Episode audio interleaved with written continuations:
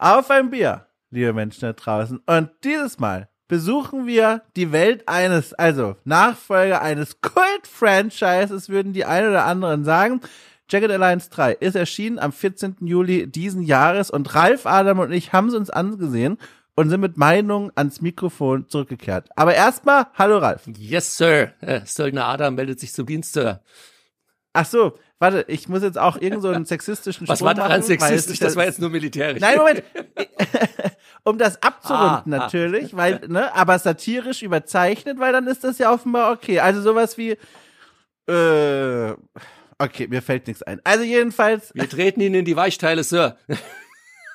ja genau, äh, stell, äh, stell den nicht so an, äh, äh, Ralf. naja, also, dazu kommen wir gleich nachher. Da haben wir nämlich einiges loszuwerden. Ähm, bevor wir aber zu diesem Spiel kommen, was es damit auf sich hat und wieso wir jetzt schon nicht an uns halten können, diese Sprüchlein hinaus zu blasen in die Welt, geht's um eigentlich das viel Wichtige, nämlich die Getränkewahl.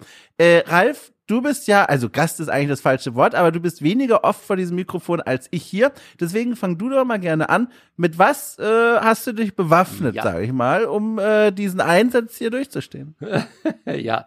Ähm, also zunächst mal habe ich tatsächlich, es gab ja dann im Forum schon den einen oder anderen, der irgendwie gemeint hat, oh, das Spiel sollten doch unbedingt Dom und Ralf wieder testen. Und ein Hörer war tatsächlich sogar so lieb, mir, obwohl er gar nicht wusste, ob ich es dann wirklich testen werde, ähm, Hörerbier zur Verfügung zu stellen.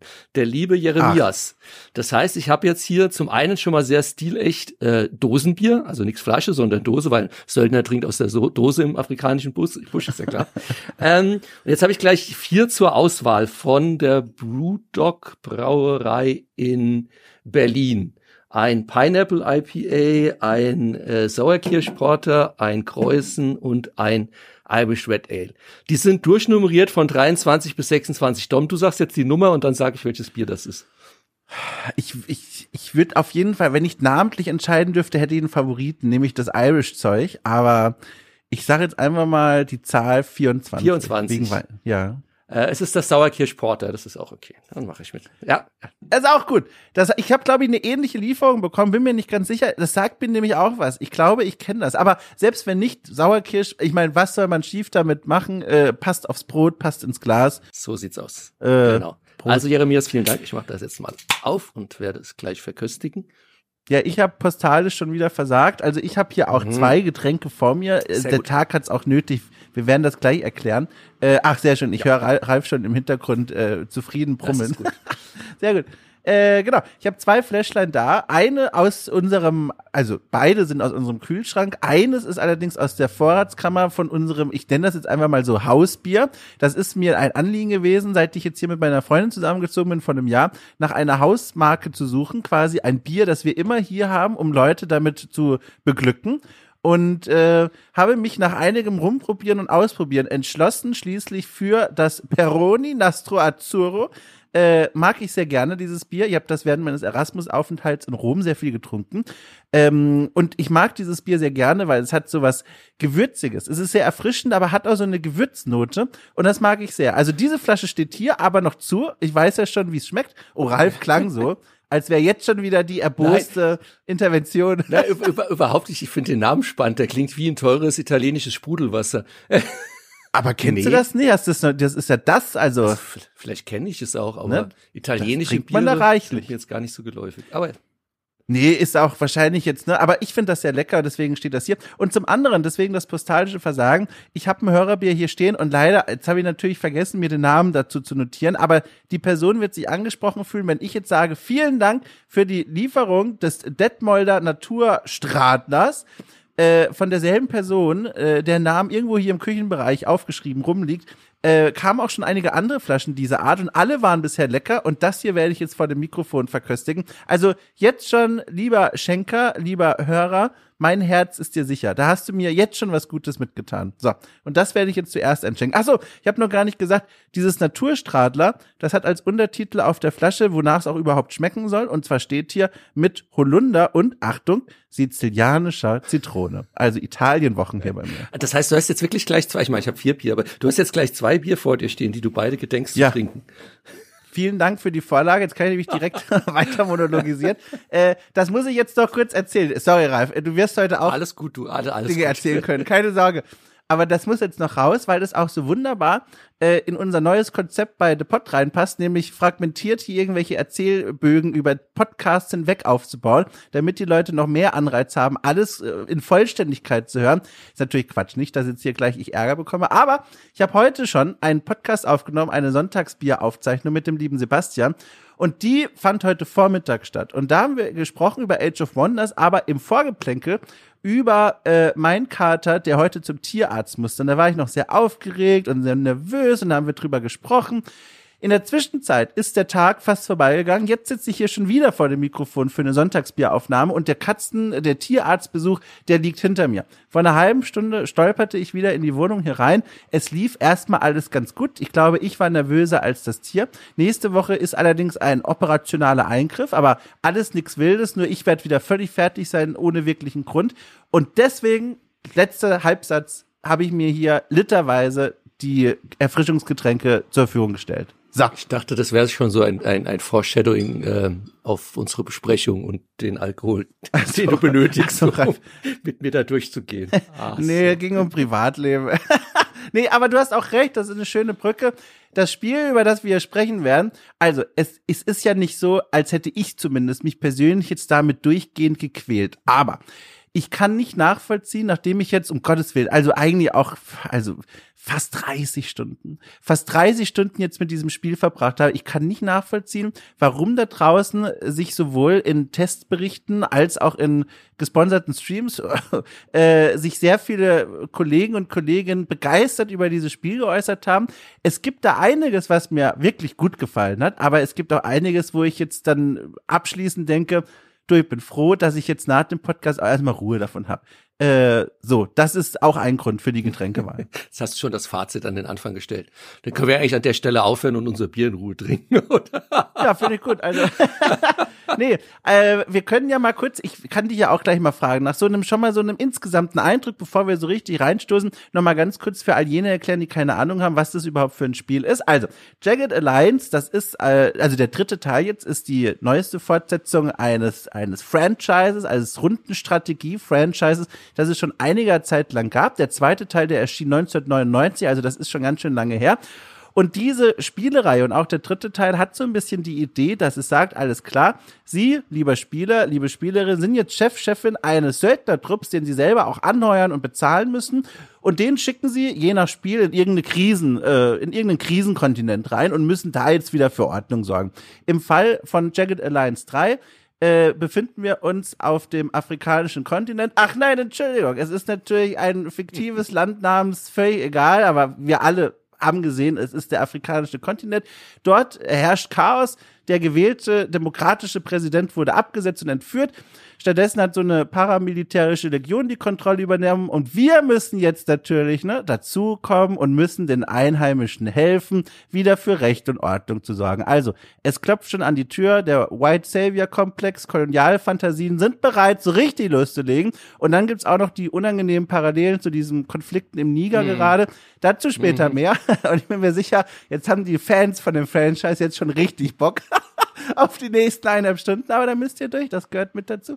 Äh, genau, das ist die Idee und vielleicht noch strukturell, bevor wir so richtig entspannt einsteigen können, damit die Leute sich das ausmalen können. Das Spiel im Grunde ist, besteht aus zwei Teilen. Der eine Teil ist auf so einer Übersichtskarte die Söldnergruppe herumzuziehen, fast schon wie bei so einem Brettspiel, sehr abstrakt. Dann geht es darum, Städte zu besetzen, äh, vor Ort so ein paar Aktivitäten zu vollziehen, wie zum Beispiel Söldner auszubilden, die einem beim Verteidigungskampf helfen, äh, sich selbst auszuruhen, Wunden zu verpflegen, Inventar zu reparieren. Und der andere, zweite große Teil sind im Grunde Rundenkämpfe, beziehungsweise die werden erst zur Runde, sobald man auf diesen Schlachtfeldern auch die Gegner gefunden hat. Dann alles, wie man es eigentlich kennt, läuft man mit den Figuren von Deckung zu Deckung, schießt, man hat Aktionspunkte und wenn man gewonnen hat, dann kann man den Loot einsammeln und es geht wieder zurück auf die Übersichtskarte. So, das ist das Einmaleins von Jagged Alliance 3. Details werden kommen, aber jetzt bin ich natürlich neugierig, nachdem ich mich schon so aus der Deckung gewagt habe, Ralf. Wie gefiel's denn dir jetzt so? Also, ähm, als es angekündigt war, habe ich direkt vorbestellt auf Steam. Ich bin ja äh, die Zuhörer, die vielleicht die anderen Podcasts mit uns auch gehört haben, ähm, noch nicht mal, wir hatten auch schon mal einen Jacket Alliance 2 Podcast gemacht, aber ich habe es auch schon mhm. in anderen Podcasts immer wieder erwähnt, in Gears Tactics oder so, wo ich dann immer von Jacket Alliance geschwärmt habe. Also ich bin ein Riesenfan der Serie. Habe also alle Teile gespielt, äh, insbesondere die, das Original damals noch, dann das Add-on äh, Deadly Games, das hatte einen super Multiplayer-Modus auch, dann vor allem Jacket Alliance 2, kenne also die Serie sehr gut und ich glaube in Jacket Alliance 2 also habe ich mit Sicherheit einen hohen dreistelligen Stundenanteil investiert. Ähm, dementsprechend groß war meine Vorfreude. Ähm, dann wurde es angekündigt, ich habe es direkt vorbestellt auf Steam und dann kamen die ersten Previews beziehungsweise dann schon Reviews und die waren alle super euphorisch.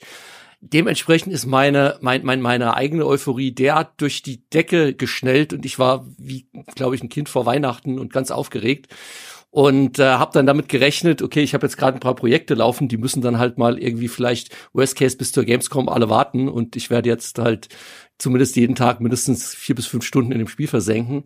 Ich habe jetzt, seit es rauskam, die letzten drei Wochen, glaube ich, ich habe jetzt zehn Stunden auf der Uhr. Die letzten zwei Stunden habe ich mich da nur noch gequält und nur noch den Podcast zuliebe gespielt und habe dann an der mhm. Stelle äh, es jetzt beendet und werde es auch nicht mehr weiterspielen.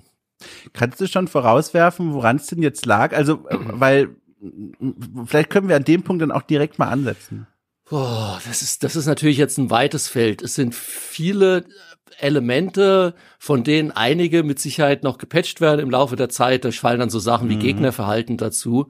Ich glaube aber ein paar grundsätzliche Sachen, die können sie halt einfach nicht patchen. Das ist zum einen die Steuerung. Ähm, die ist dermaßen sperrig, ähm, komplizi unnötig kompliziert und gibt dir niemals, also es ist ein Gesamtfeld aus Bedienung und ähm, User Interface, würde ich mal sagen, oder User Feedback. Du hast alle möglichen Informationen im Spiel, aber nie die, die du gerade brauchst.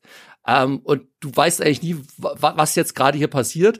Und der Hauptmank, das Hauptmanko für mich ist aber tatsächlich, und das, das wird schwer zu fixen sein, die Grafik und das in Kombination mit der Kamera, weil die ist einfach Ach, nur ja. grauenhaft.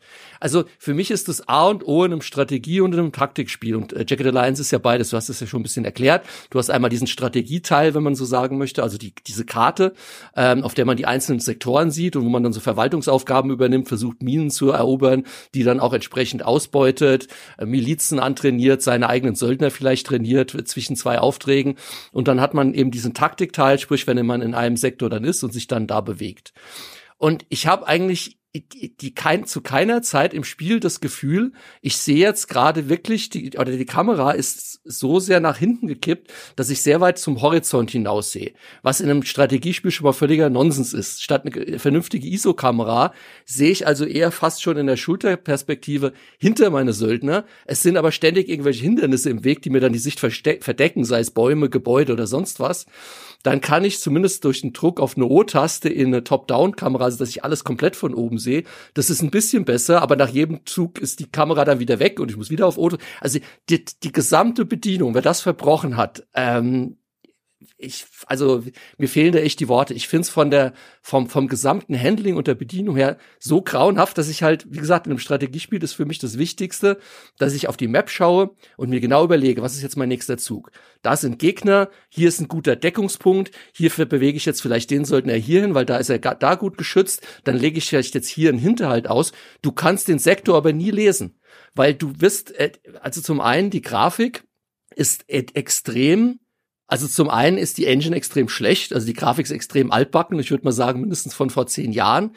Aber das in Kombination mhm. mit dem Versuch, alles möglichst fotorealistisch darzustellen, was da, da was, was, was dann dazu führt, dass die gesamte Grafik sehr, sehr grisselig, sehr noisy ist. Also du schaust auf die, auf, auf die, auf die, auf den Sektor und du hast irgendwie das Gefühl, du hast irgendwie einen riesen Pixel mehr, mehr oder weniger.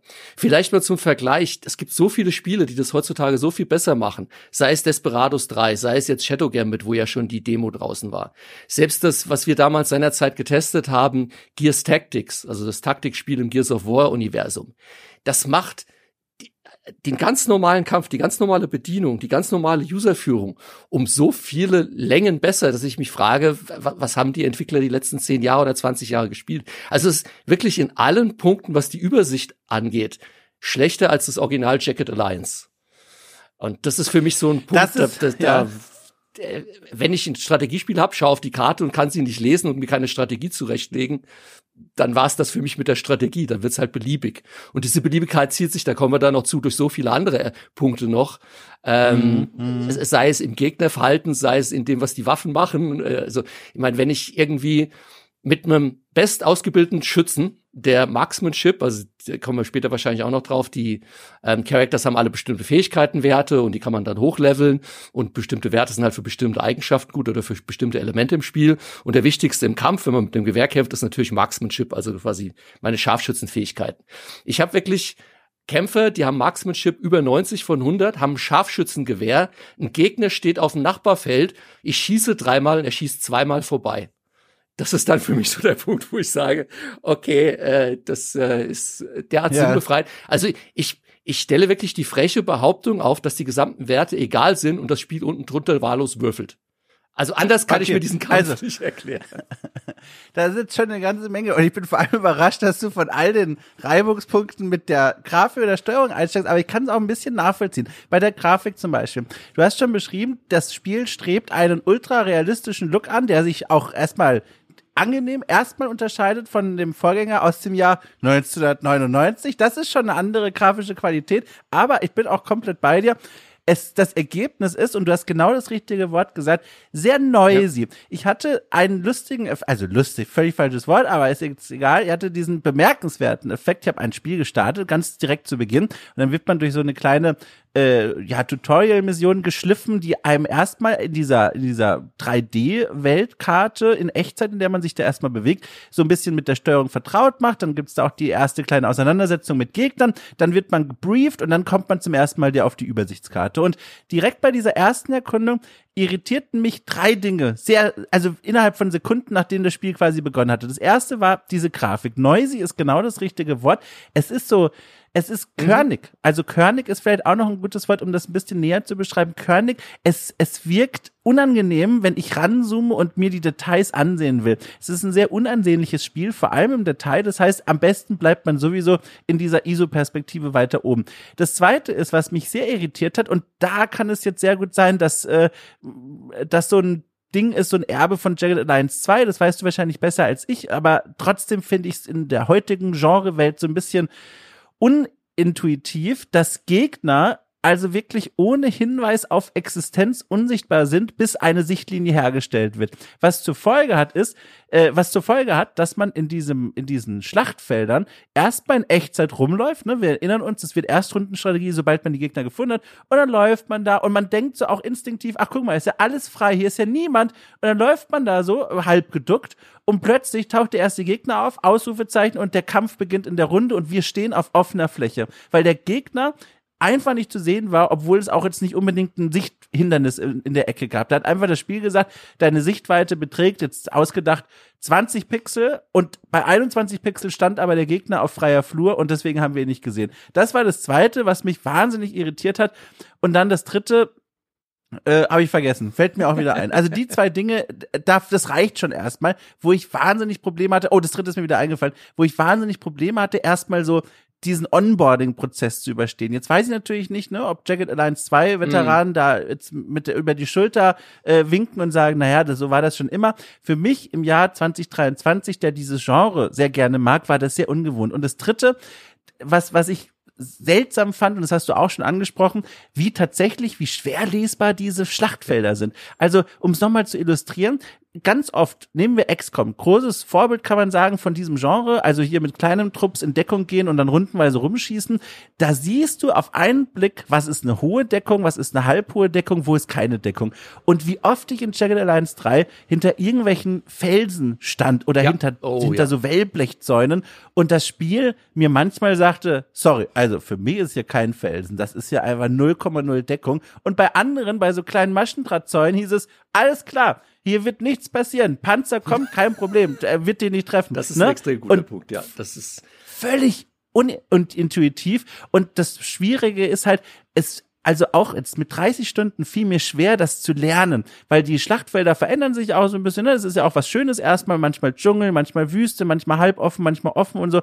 Und trotzdem war ich manchmal davor und dachte mir, okay, ist das jetzt Deckung? Kann, sollte ich da hingehen, bevor der Kampf losgeht oder nicht? Ja, schwierig zu lesen. Ja, ja, also um da nochmal einzuhaken, der, zweite Punkt, den du nennst, ist an sich schon so, wie du es von der Jacket Alliance Serie kennst. Du mhm. hast also nicht wie bei Desperados zum Beispiel, wo du eine Karte siehst und du siehst alle Gegner und legst dir dann quasi die gesamte Strategie zurecht, sagst, da hinten ist ein Pulk, da werde ich dann später hingehen, dann gehe ich jetzt hier rum. Jacket Alliance hat da schon immer ein bisschen anders funktioniert. Das heißt, du musstest auf einer Karte auch am Anfang, wenn du in Echtzeitmodus bist, solange noch kein Kampf stattfindet, immer vorsichtig vorgehen und auch in Jacket Alliance bin ich immer schon, man hat drei Stufen mit seinem Charakter, man kann stehen, dann bietet man natürlich auch das beste Ziel, man sieht am weitesten, bietet aber auch das beste Ziel für Gegner. Man kann so leicht in die Hocke gehen oder man kann sich auf den Boden legen. Das erste, was ich immer mache, und das kenne ich auch so aus Jacket Alliance noch, in die Hocke gehen und dann durch den Level quasi von, von Deckung zu Deckung huschen. Das ist noch okay. Was du aber gesagt hast, ist zum einen, absolut richtig, du erkennst halt oft nicht, ist das eine Deckung? Das mhm. heißt, das ist ein Felsen, ich gehe dahinter dann muss ich dreimal die Kamera drehen und denke mir, ja, der Felsen ist so halb hoch, ist das jetzt eine Deckung oder nicht? Im Kampf bekomme ich dann ein Symbol angezeigt. Das haben sie 1A so aus entsprechenden Spielen wie Gears oder so geklaut. Entweder, oder ich glaube, X das auch, ein halbvolles Schild oder ein volles Schild. Mhm. Das mir so ein bisschen indiziert. Volles Schild heißt, das ist Deckung. Da sind wir wieder bei der Beliebigkeit, die ich vorhin schon angesprochen hatte oder mal kurz erwähnt habe, auf die ich immer wieder heute noch zurückkommen werde. Das funktioniert aber nicht. Ein volles Schild heißt gar nichts. Ich war so oft hinter einem Baum, hinter einem Felsen, ich war hinter einer Mauer. Der Gegner hat mich von der anderen Seite, ich konnte ihn nicht mal anvisieren, er hat mich von der anderen Seite unter Beschuss genommen und durch eine wirklich eine Steinmauer geschossen, wo ich mir so gedacht habe, was soll denn das? Was, was, was passiert denn hier? Das heißt, selbst das, was dir spielt, also das Spiel teilt dir schon relativ wenig mit, es ist mühsam zu lesen, aber die Infos, die du kriegst, sind halt oftmals auch noch falsch. Und mhm. da sitzt du dann halt davor und denkst dir so, naja, es ist halt Trial and Error, ich kann halt jetzt mal hier durch die Gegend ballern, aber mit Taktik oder so hat das weiß Gott nichts zu tun, was ich hier tue. Ja, das ist ein bisschen ärgerlich, weil die Fähigkeiten und Funktionen, die man im Spiel hat, die sind ja durchaus erstmal interessant und bieten ja Raum für so ein strategisches Spiel. Aber bevor wir vielleicht zu denen kommen, und jetzt haben wir uns schon so ganz organisch, ist ja auch vielleicht gar nicht verkehrt, erstmal auf diesen Schlachtaspekt mhm. gestürzt, wo man ja auch wirklich viel Zeit verbringt in diesen Kämpfen. Vielleicht können wir noch mal kurz vorher äh, einen Zentimeter zurückrudern und erklären, mit wem gehen wir da eigentlich in die Schlacht? Ja. Weil das ist ja eigentlich so ein unique Feature von diesem Spiel. Und da muss ich auch wieder sagen, erstmal ganz grundsätzlich was, was mir total gut gefällt. Also das gefällt mir ja so gut, die Idee nämlich zu sagen, alles klar, du bist ja hier der Söldnerchef, deswegen schickst du auch Söldner in den Kampf. Und die kannst du vorher, äh, oder eigentlich jederzeit zwischen den Schlachten auch, über so einen ja, über so einen Browser, der so wieder auch angelehnt ist an den alten Browser von Jagged Alliance 2, wo immer so die Fiktion aufgebaut wird. Man sitzt da wirklich vor einem Laptop und, und surft quasi im Internet und, und kauft da jetzt die Söldner ein und wirbt sie an, kontaktiert sie über so ein Chatprogramm. Und das finde ich so schön erstmal, weil da sind eine ganze Reihe von Söldnern miteinander versammelt. Die sind in diesem Programm in so kleinen Profilbildchen unterwegs. Kannst du die anklicken, auch in unterschiedlichen Kategorien, vom Rekruten, vom Grünling quasi bis hin zum Veteranen.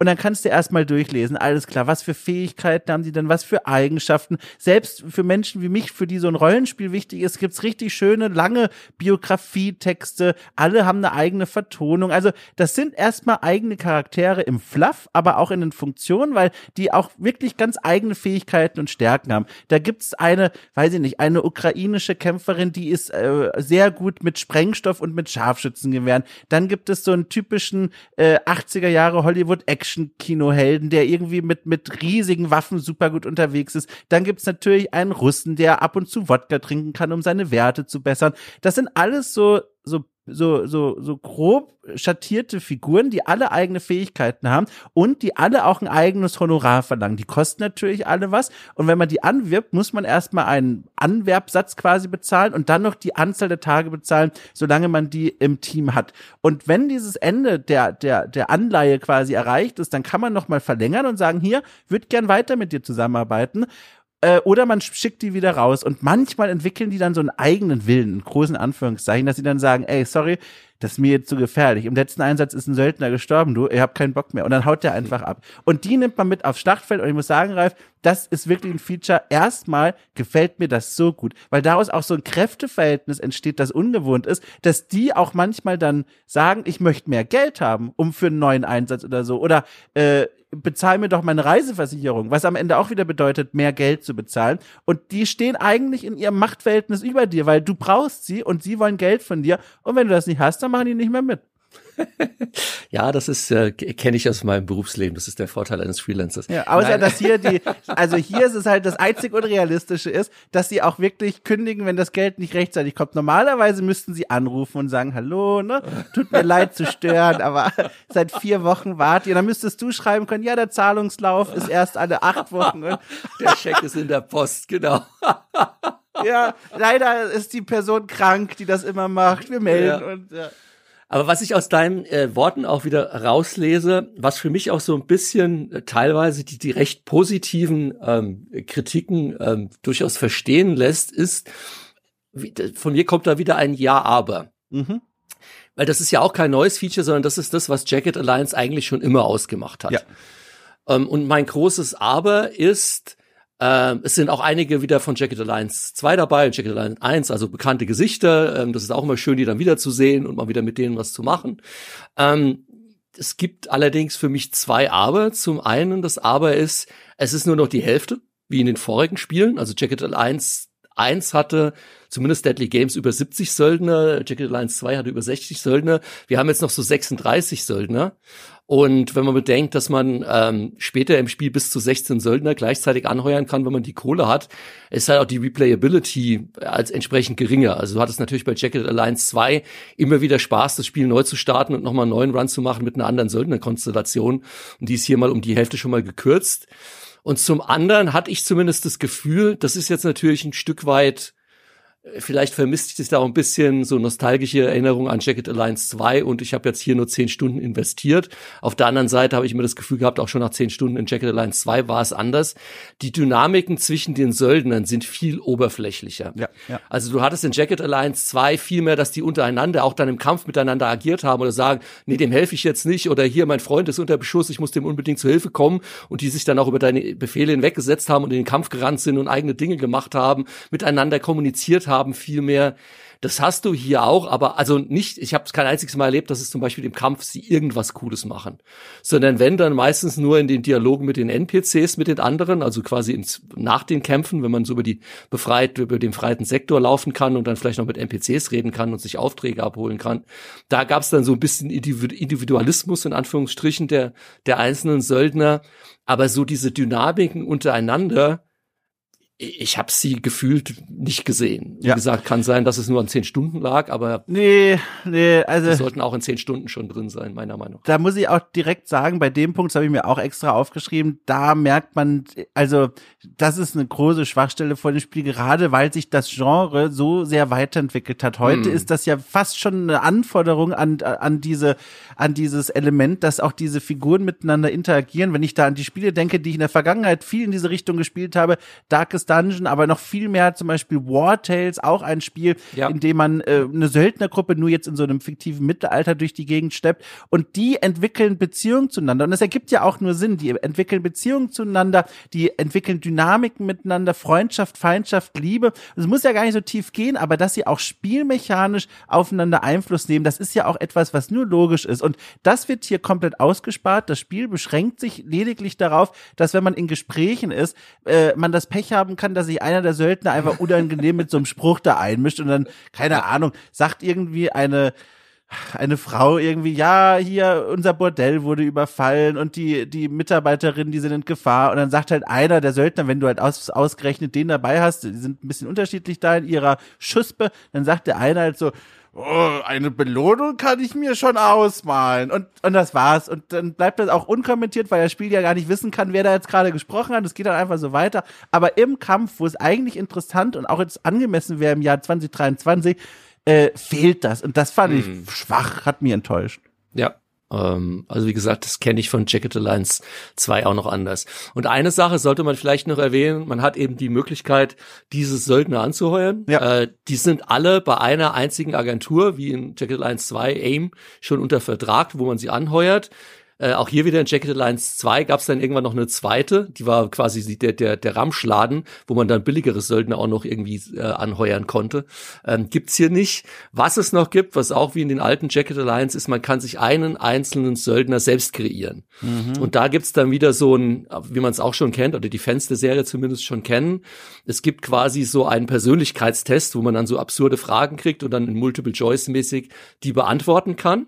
Und daraufhin werden dann am Ende, wenn man den Söldner dann bekommt, die Skillpunkte verteilt. Man kann die aber auch nochmal komplett umskillen. Das ist auch ein bisschen anders als in Jacket Alliance 2, wo man teilweise zwar noch Skillpunkte oben drauf packen konnte, aber die Fragen an sich schon das bestimmt haben, wie quasi das Grundgerüst an Skillpunkten oder an Fähigkeiten meines Söldners war das fand ich tatsächlich trotz allem noch halbwegs witzig. Insbesondere würde ich jetzt gerne mal hier an der Stelle, ich fand mein Persönlichkeitsprofil, das ich am Ende bekommen habe, sehr interessant, weil ich es sehr passend fand auf meine eigene. Ich lese das mal kurz vor, wenn das okay ist, doch. Ja, also, ja ich habe gleich eine Nachfrage, aber mach mal. Okay, also dein Persönlichkeitstyp ist Entertainer. Du bist sehr aufmerksam, sowohl in Bezug auf deine Umgebung als auch auf die Menschen um dich herum. Du erkennst schnell potenzielle Probleme und lieferst Lösungen mit tödlicher Präzision.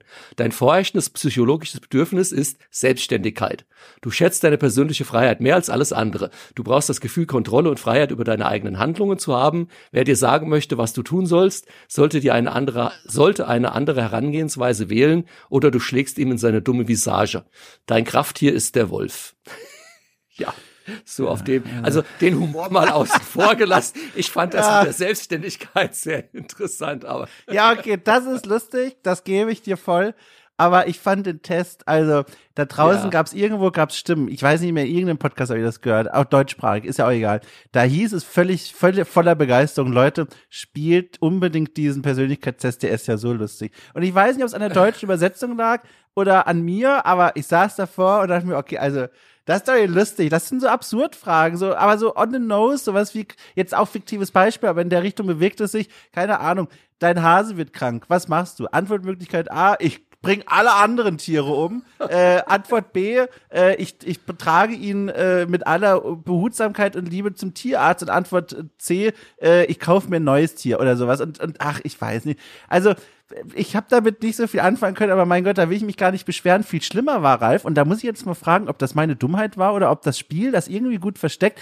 Also, ich bin ich bin in dem Spiel sehr oft gescheitert zu Beginn. Also ganz oft. Also mhm. auch mit Kampagne neu starten, weil ich fatalerweise auch hier darauf bestanden habe, erstmal wie immer in solchen Spielen Ironman-Modus zu spielen, also kein Speichern. ja, also ich liebe diesen Modus einfach, der gibt einem so viel mehr Gewicht für die eigenen Entscheidungen. Aber ich habe dann gemerkt, okay, es ist irgendwie das falsche Spiel oder ich habe es noch nicht komplett verstanden. Ich scheitere hier wirklich und dann macht es keinen Spaß, nochmal neu zu starten. Jedenfalls, äh, ich bin da oft gescheitert und ein Grund lag darin, dass ich äh, übersehen hatte, ich glaube, zwei, drei Spielanläufe lang, dass ich mir ja hier wirklich einen eigenen Söldner zusammenbasteln kann, der auch dann mhm. vor allem kein Honorar schluckt. Und das mhm. ist ja eine super wichtige Sache, wenn du ein Team hast aus fünf Söldnern meinetwegen oder vieren und einer davon will kein Geld. Das ist ja so ein Vorteil. Und ich habe das nicht gesehen. Jetzt muss ich mal ganz doof fragen, Ralf, in, in, in der Sorge, dass du jetzt gleich sagen wirst, das war ja sich ersichtlich, aber ist das leicht zu übersehen gewesen oder bin ich da einfach ja. doof gewesen? Ach Gott ja, das, sei Dank. Das, das, hier, das, das sind wir halt wieder bei dem. Ja. Es ist 1A so wie in Jacket Alliance 2, weil man man hat quasi so sein ähm, also vielleicht noch ein bisschen zur Erklärung, diese Strategiemap, von der wir immer reden, die man, wo man die einzelnen Sektoren des gesamten, der gesamten Karte sieht, die man dann auch betreten kann und wo man so ein bisschen sein, sein übergeordnetes Management macht, die sind auf einem simulierten Laptop sozusagen. Und das gesamte Interface ist immer so ein bisschen simulierter Laptop. Das heißt auch, wie du schon gesagt hast, wenn ich auf die, die wenn ich die Söldner anheuern will, muss ich auf eine Webseite gehen. Wenn ich mit denen in Kontakt trete, dann gibt es so ein Chatprogramm, das nennt sich Snipe in Anführungs, also in Anlehnung an Skype, hahaha. Ähm, oh Gott. ich und, dachte wegen und, Sniper. Na, ja, es ist halt eine Mischung aus Snipe und okay. Sky. Also es ist beides, aber äh, naja. ist mit Y geschrieben, das Snipe. Also ah, okay. Äh, anyway. Und es gibt tatsächlich auch ein E-Mail-Programm. Und in der versteckten E-Mail steht das drin, hier, du kannst auch dein Persönlichkeitsprofil anlegen und Ja, du geil. bekommst dann einen Söldner. Und das ist 1A wie in Jacket Alliance 2. Das heißt, jeder, der Jacket Alliance 2 gespielt hat, denkt sich erstmal, gibt's immer noch diese blöde E-Mail? Also, sie haben sie immer noch drin, tatsächlich. Jeder, der Jacket Alliance 2 nie gespielt hat, wird das Ding niemals finden. Aber das zieht sich halt durchs gesamte Spiel. Das sind so viele Sachen. Ich fand das Spiel halt, wenn nicht der Zufallsfaktor gegriffen hat. Also ich, ich fand das Spiel zwischen zu einfach, ich habe es auf normal gespielt, zu einfach oder einfach nur, ja, jetzt hat er wieder zufällig gewürfelt und wie gesagt, besagt es, ich schieß dreimal aus nächster Nähe mit meinem Sniper und treff nicht, wo ich mir denke, das hat halt nichts irgendwie mit, mit Spielspaß zu tun oder einer guten Engine unten drunter oder einem guten Auswertungssystem. Das ist einfach nur beliebig. Und das ist immer auch, wo für mich der, der, der, der Schwierigkeitsfaktor, äh, Schwierigkeitsgrad, äh, der Schwierigkeitsfaktor gependelt hat. Aber ganz viele Dinge findest du nur und weißt du nur, wenn du Jacket Alliance kennst. Ansonsten hast du keine Chance. Das Spiel erklärt dir nichts. Und wie gesagt, die Sachen, die es dir versucht zu erklären, die versteckt's meistens in drei Untermenüs. Ähm, im- im- immer ein gefährliches Zeichen, wenn ein Spiel, das so eine E-Mail-Funktion hat, wo so Dinge erzählt werden, wenn das von sich aus schon so eine Kategorie anbietet, wichtige E-Mails. Wo du dann schon weißt, okay, also wenn du so wenig Vertrauen darin hast, dass ich überhaupt die E-Mails lese, um das so herauszuheben, ich weiß nicht. Und ich muss auch gestehen, dann lag es auch in Teilen an mir. Das ist also zum einen hätten sie es tatsächlich ja auch wirklich deutlicher machen können. Zum anderen, ihr habt die E-Mails dann relativ bald nicht mehr gelesen, weil so hohe Literatur ist das jetzt wirklich nicht, dass ich mir denke, das gibt mir wahnsinnig viel. Hab das dann wirklich auch einfach absichtlich ignoriert, weil das sind auch Textwüsten. Manch, also meistens, ich sag mal 80 Prozent, solange ich sie gelesen habe, war Quatsch oder 90 Prozent sogar einfach nur so, die Welt erklärt sie so ein bisschen, aber auf eine uninteressante Art. Und 10 Prozent war dann so essentieller Kram, wie wenn du diese Mail bis zum Ende liest, dann bekommst du eine neue Quest ins Questlog rein. Und dann denke ich mir, also Leute, weiß ich nicht. Äh, andere Sache, auch bei diesem Söldner-Auswahlprogramm, äh, die mir sehr missfallen hat und was ich immer noch nicht so weiß, ist das jetzt realistisch oder ist das doof gemacht? Wenn die Söldner mal sagen sollten, ne, also stellen wir uns vor, weiß ich nicht, Wolf, einer der Söldner, begleitet uns jetzt schon seit Wochen. Und wir haben viele Partien mit ihm geschlagen, er steigt auch im Level auf, auch das ist natürlich möglich, ne? Er wächst uns vielleicht sogar ein bisschen ans Herz und weil wir diese innige Beziehung zu ihm aufbauen, also nur in unseren Köpfen, weil als Feature gibt's das ja nicht, äh, sagen wir, komm, Wolf, ich gönn dir eine richtig geile AK, ich schieb dir Granaten in den Gürtel rein, ich schenk dir apropos Gürtel, schutzsichere Westen, eine tolle Hose, ich mach alles in deinem Inventar, damit du möglichst gut in den Einsatz kommst. So, dann vergehen einige Tage, Wolf meldet sich, wie er sein gutes Recht ist und sagt, hallo Chef, äh, wird gern wieder Honorar haben. Und dann sagen wir aus irgendeinem Grund heraus, nö, sorry, wir brauchen dich nicht mehr, goodbye, Woof. Und was macht Woof? Er geht und nimmt alles mit, Ja. was wir ihm ins Inventar gestellt haben. Und das Ding ist, man könnte das verhindern, also indem man ihn quasi auszieht und umständlich alles aus seinem Inventar rausnimmt und ins eigene stopft. Und da denke ich mir, das fühlt sich an, als würde hier eine wesentliche Komfortfunktion fehlen, nämlich zu sagen, Wuf, lass doch deinen Scheiß hier und geh einfach so. Und das ist aber nicht möglich. Sag mal, was ist denn da los? Ja, können wir gleich dann im Anschluss auch, das ist ein guter Punkt, um auch mal über das Inventar selbst zu sprechen. Ja. Da habe ich auch so einige Schmerzpunkte. Zu deiner Frage, das ist auch Jacket Alliance Standard. Das war schon immer so. Die Jungs kommen, ja, die kommen ja auch mit Waffen, die bringen sie ja mit, wenn du sie das erste Mal anheuerst. Und was immer sie haben, wenn der letzte Tag vergeht und du ihnen keinen Folgedeal anbietest, das nehmen sie dann halt wieder mit. So nach dem Motto, das ist jetzt mein gutes Recht, das habe ich hier gerade am Mann, ciao, ich bin weg muss man auch wissen, äh, zugegebenermaßen. Ist auch hier wieder für Jacket Alliance Veteranen völligst normal für irgendjemand, der jetzt das Spiel zum ersten Mal spielt. So ein, hä? Äh, Wo ist meine Panzerfaust hin? Ach Mist, die war bei Wolf. Ja, Ja. Wolf ist weg. Ja, zu dumm. War die einzige Panzerfaust, die ich hatte. Zu blöd.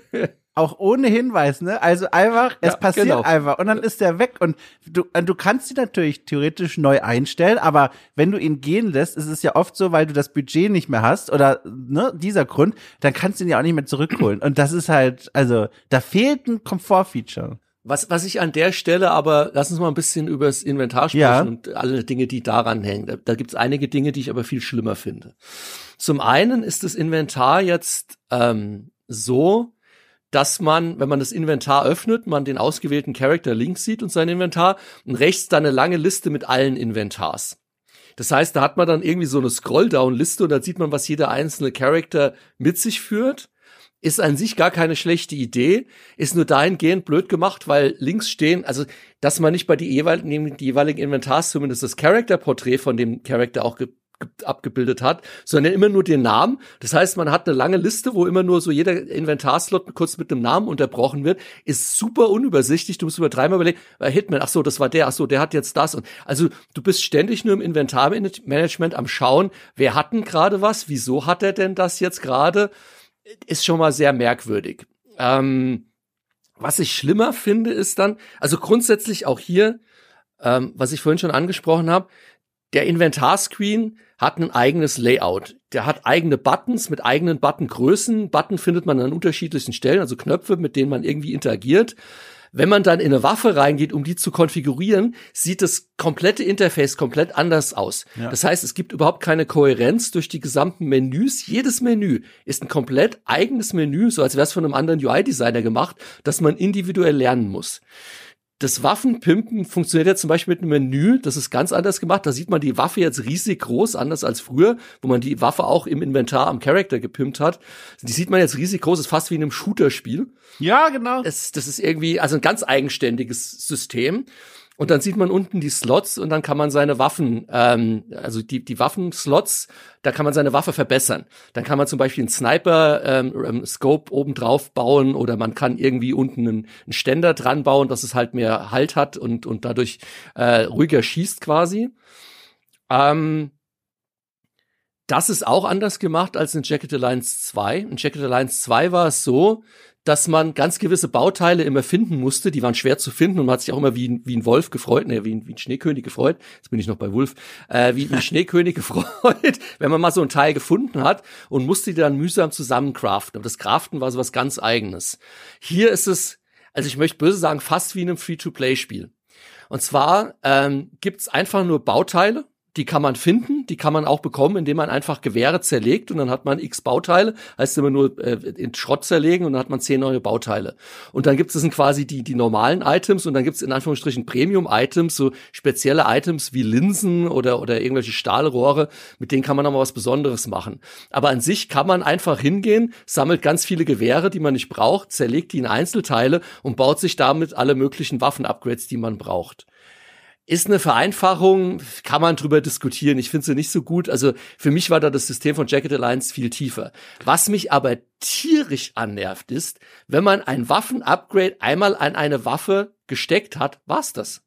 Du kannst es nicht mehr runternehmen. Ja. Du kannst also nicht sagen, ich habe ein besseres Gewehr, jetzt nehme ich meinen Scope nee. hier runter, mein Ziel verloren. das ist für immer fest verschweißt mit dem Gewehr. Und ja. das war's. Da habe ich so gedacht, sag mal, was soll der Mist? Also äh, Ja, ja, und die die Upgrades, die sind auch richtig teuer. Also die kosten ja. dieses dieses äh, diese Ressource, ich nenne sie jetzt einfach mal Material. Und mhm. Material bekommst du, indem du andere Waffen vor allem zerstörst, quasi runterbrichst genau. auf diese Materialressource. Äh, und das hat eine, das hat eine Gefahr inne und in die läuft dieses Spiel notgedrungen, weil wir haben es jetzt schon gesagt, man kommt in Situationen, wo man sagt, okay, ihr möchtet jetzt diesen Aufsatz drauf machen und die haben teilweise auch wirklich mächtige Auswirkungen. Das kann man ja auch sagen. Also wenn ihr an so einer AK kann ich, ich glaube für 60 Materialien oder sowas, kann ich äh, diesen Granatwerfer anmontieren. Dann mhm. bekommt die AK plötzlich die Möglichkeit, auch diese, ne, diese Granaten zu verschießen. Das ist schon mächtig. Aber 60 Material ist viel. Zum Vergleich, wenn man MP40 da, dieses Wehrmachtsmaschinen-Ding da, wenn man das auseinanderschraubt, bekommt man sechs Materialeinheiten. Jetzt kann man sich ja schon ausrechnen, wie viel brauche ich, um eine AK nur dieses eine Upgrade zu schenken. Und die Gefahr, die da besteht und in die das Spiel reinläuft, ist zu sagen, okay, falls du da einen Fehler machst oder falls du mal richtig schön upgraden musst, müssen wir ja sicherstellen, dass wir dir auch genug Materialien zur Verfügung stehen. Also scheißen wir dich voll in jedem Level, als würdest du in eine Wehrmachtskaserne reingefallen sein, weil überall gibt es Waffen zu finden, die du einsammelst und erstmal nichts dagegen. Ich freue mich, aber ich freue mich nicht mehr, wenn das so entwertet wird, weil man wirklich zugeschissen wird mit dieser Anzahl an Waffen und Ausrüstungsgegenständen, die man dann über drei Klicks, glaube ich, einzeln auseinanderbrechen muss, um an die Materialien zu kommen. Also auch hier wieder so ein roter Faden, der sich für mich durchzieht. Es ist alles so unnötig umständlich und mhm. es fehlt so diese letzten zehn Prozent, die es angenehm machen. Und jetzt kommt mir bloß nicht Leute mit so einem Ding wie, naja, das ist ja auch ein Franchise, ne? 1999 ist wie früher. Nee, das ist einfach Quatsch. Insbesondere da das Original Jacket Alliance inzwischen durch Modder so viel ja. besser und user-friendly, more friendly, more user-friendly, also äh, benutzerfreundlicher gemacht wurde, äh, dass es das halt alles nicht braucht. Also statt das Spiel zu vereinfachen an den Stellen, was die was was einfach die Bedienung angeht und das Feedback als mich als Spieler, da macht es es unnötig kompliziert, aber in der Tiefe, da haben sie so viele Sachen weggeschnitten, wo ich mir denke, wieso? Ich meine, wenn die AK-47 dieselbe Munition braucht wie eine AK-74, dann denke ich mir so, da dreht sich jedem Jacket Alliance 2 Spieler irgendwie äh, der Magen um. Das ist halt so, bäh. Oder es gibt ein, ein, ein, ein, ein geteiltes Inventar, kann man auch sagen, ist halt so ein Convenient-Feature. Also jeder äh, Söldner hat ein eigenes Inventar, dann gibt's aber auch noch mal ein Inventar, da kann man die ganze Munition reinpacken und egal, wo welcher Söldner gerade auf dem Schlachtfeld steht, kann er sich aus diesem Inventar frei bedienen. Ich frage mich, ja. was das ist. Ist es dann eine Drohne, die immer von Söldner zu Söldner schwebt und ihn bedient mit dem, was er gerade braucht? Äh, ich hätte gerne hier ein Päckchen äh, 7,6 Millimeter geschossen. Ja, das ist, äh, das ist war so ein bisschen. Das, ja. das, war halt auch in Jacket Lines 2 ganz anders, dass du im Kampf, also mir sind den Kämpfen nie die Munition ausgegangen. In Jacket Lines 2 musst du dir immer überlegen, okay, wie viel Munition habe ich noch in meinem Inventar? Ja. Habe ich vielleicht noch einen Buddy, der neben mir steht, der kann mir die Munition, wenn er nah genug ist, quasi zuwerfen. Wenn er weiter weg ist, muss ich erstmal zu ihm laufen, um an die Munition zu kommen, wenn ich keine mehr habe. Und das gibt's halt alles nicht. An, an den Stellen ist es halt so unnötig vereinfacht, weil das für mich die Spieltiefe im Kampf war. Aber wie gesagt, dafür ist die Zugänglichkeit, wo ich mir so denke, puh. Ja. Dann gibt's aber auch wieder so komische Balancing-Sachen, dass du zum einen dann, also ich hatte durchaus manchmal die, die Situation, wo ich dann gemerkt habe, ups, das war jetzt wirklich doof von mir. Ich habe alle ausgerüstet mit demselben Munitionstyp quasi. Alle greifen auf dieselbe Munition zurück. Okay, irgendwann ist die Munition leer geschossen, fair enough. Aber dann dem gegenüber stehen so Charaktere wie Barry, den du engagieren kannst. Einer, der sogar recht erschwinglich ist als Söldner. Der hat einfach mal als Passiv, also wo andere sowas haben, wie, okay, wenn ich renne, bin ich ein bisschen schneller als andere. Oder sowas wie, wenn ich in die Hocke gehe, verbraucht das keinen Aktionspunkt. Und Barry hat was, alle zwei Tage stelle ich gratis zwei Granaten her. und das ist so, ist das, also, okay, vielen Dank, Barry. Bitte, du bist mein bester Freund, aber ist das, ist das Balancing? Ich weiß es nicht. Was mich so ein bisschen zu der Frage führt übrigens, Ralf, weil es würde mich auch mal interessieren, weil wir dann auch noch mal über die Weise den Leuten noch mal ein bisschen vorstellen können, was das für Söldner eigentlich sind. Hattest du, also, wie bist du da vorgegangen bei deiner Teamzusammenstellung? Mhm. Hast du immer dasselbe Squad gehabt? Man könnte ja theoretisch sogar auf dieser Übersichtskarte mit zwei Squads parallel unterwegs sein. Wie groß waren die Squads? Wen hast du da mitgenommen? Wie sah denn da so deine Entscheidungsfindung aus? Also ich hatte einen Sechs-Mann-Squad, ähm, also fünf quasi angeheuerte Söldner, alles so in der Mittelklasse, also Fox hatte ich und, und, und Igor Dolchevich, also nicht Ivan, aber sein, sein Cousin oder was er ist, und so diese typischen Mittelklasse-Söldner. Und ich gehe bei meinem Squad eigentlich immer auf, also mindestens vier davon gehe ich rein auf Marksmanship. Alle anderen Skills sind mir komplett egal. Also, dass die eine Höhe, ja. möglichst hohe Schussgenauigkeit haben. Ähm, Hitman hatte ich wie immer dabei. Ähm, und dann habe ich einen, der ist meistens ein Sprengstoffexperte, weil manchmal muss man auch Minen irgendwie entschärfen oder sonstige Geschichten. Und einen gehe ich, ähm, früher bin ich also gerade in Jekyll Alliance auch auf Medic gegangen in, jetzt in, ich weiß nicht, ob, ich habe schon lange nicht mehr Jacket Lines 2 gespielt, aber mir kam das Gefühl zuvor, dass es da nicht so krass war, aber in Jacket Lines 3 haben alle zumindest grundlegende Medic Skills sowieso und Medic Packs gibt's eher an jeder Ecke, also mir sind die Medic Packs ausgegangen, dass Medic für mich gar nicht mehr so wichtig war. Also früher hatte ich immer mindestens einen ausgebildeten Mediziner in meinem Trupp, den habe ich das Gefühl, brauche ich in Jacket Lines 3 jetzt so nicht unbedingt, die können sich alle selbst versorgen. Aber Sprengstoff ist halt noch wichtig, weil wie gesagt, man kommt später auch auf Minenfelder oder muss Fallen entschärfen, Explosivfallen einer, der vielleicht noch irgendwie gut mit, mit, mit Stärke ist, wenn man irgendwelche Sachen aufbrechen muss mit einer Crowbar. Das ist vielleicht noch ein Wert, wo man bei einem Söldner ein bisschen drauf achten sollte.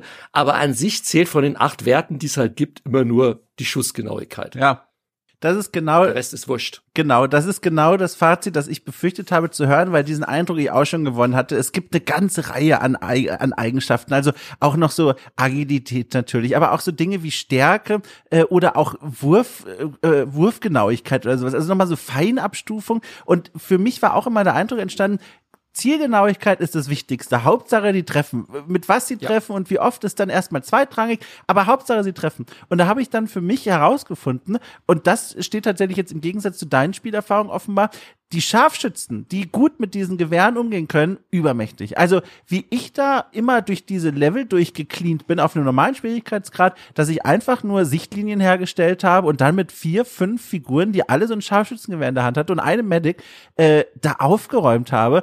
Zumal auch die KI für mich schlichtweg überfordert schienen, auf diese Situation einzugehen. Weiß nicht, wie deine Erfahrungen damit so aussahen, mhm. aber die rannten oft auch ganz schön hirnrissig durch die Gegend, oh, ja. schossen sich selbst in die Rücken, kamen auch mit so Überraschungsmanövern gar nicht klar.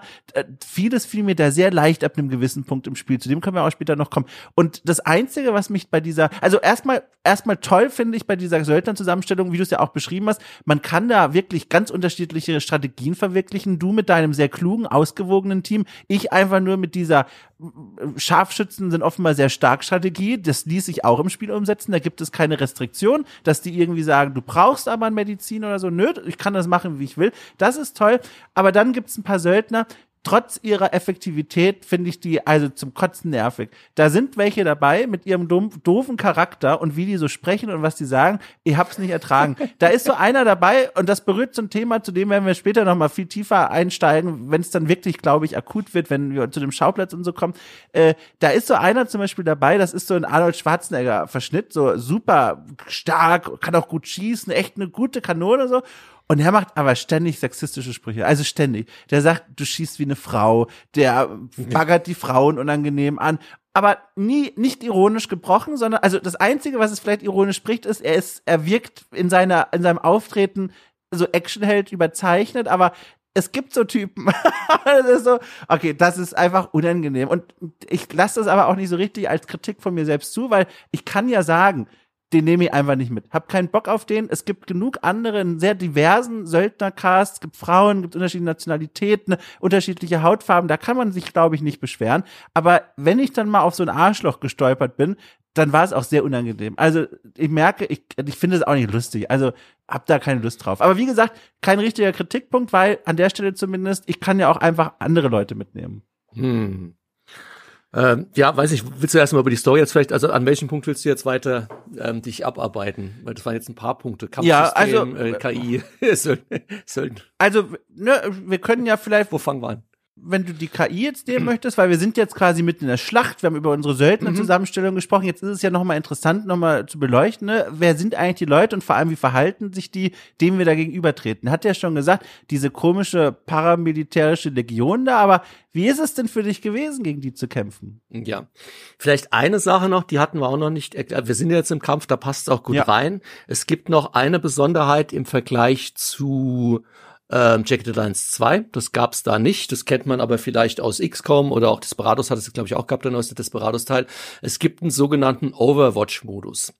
Mhm. Sprich, der Kampf beginnt, man hat jetzt zum Beispiel Gegner gefunden, ähm, verschanzt sich dann erstmal und jetzt sind vielleicht gerade keine Gegner in Reichweite, auf die man schießen kann. Die haben sich gerade auch alle verschanzt. Was man jetzt machen kann, statt irgendwie den Zug einfach nur zu beenden ist, man kann sagen, äh, du lieber Söldner schaust jetzt in diesen Bereich, dann kann man einen Sichtkegel aufziehen und dann sind alle seine ähm, Action, äh, Aktionspunkte verbraucht. Also im Kampf hat man Aktionspunkte, die bestimmen, welche Aktionen, wie viele man überhaupt machen kann. Ähm, und dann sagt man, schau jetzt hier hin, dann sind die Aktionspunkte verbraucht. Und wenn jetzt quasi, dann ist der Gegner am Zug und wenn der Gegner jetzt in meinen Sichtkegel reinrennt, schießt mein Söldner automatisch. Also so ein Overwatch-Modus nennt sich das.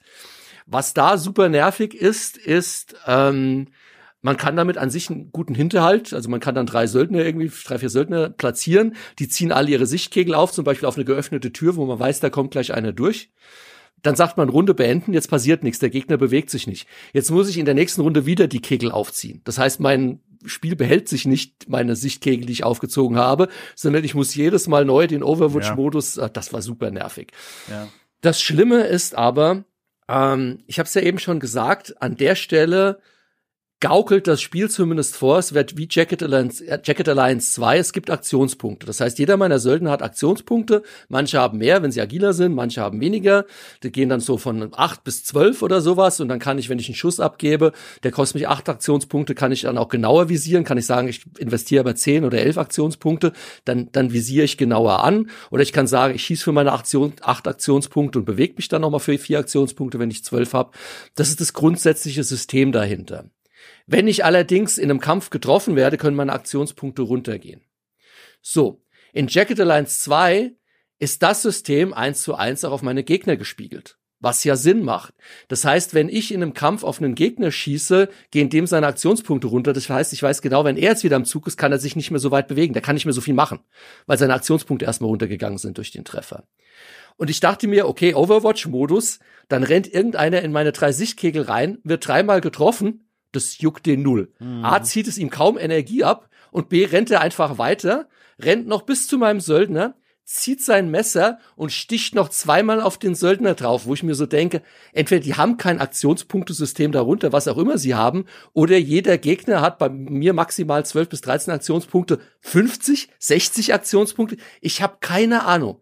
Ja. Das fühlt sich so belämmert an. Und da sind wir dann bei dem Punkt, den du genannt hast. Das in Kombination mit der haarsträubendsten KI, die ich je gesehen habe.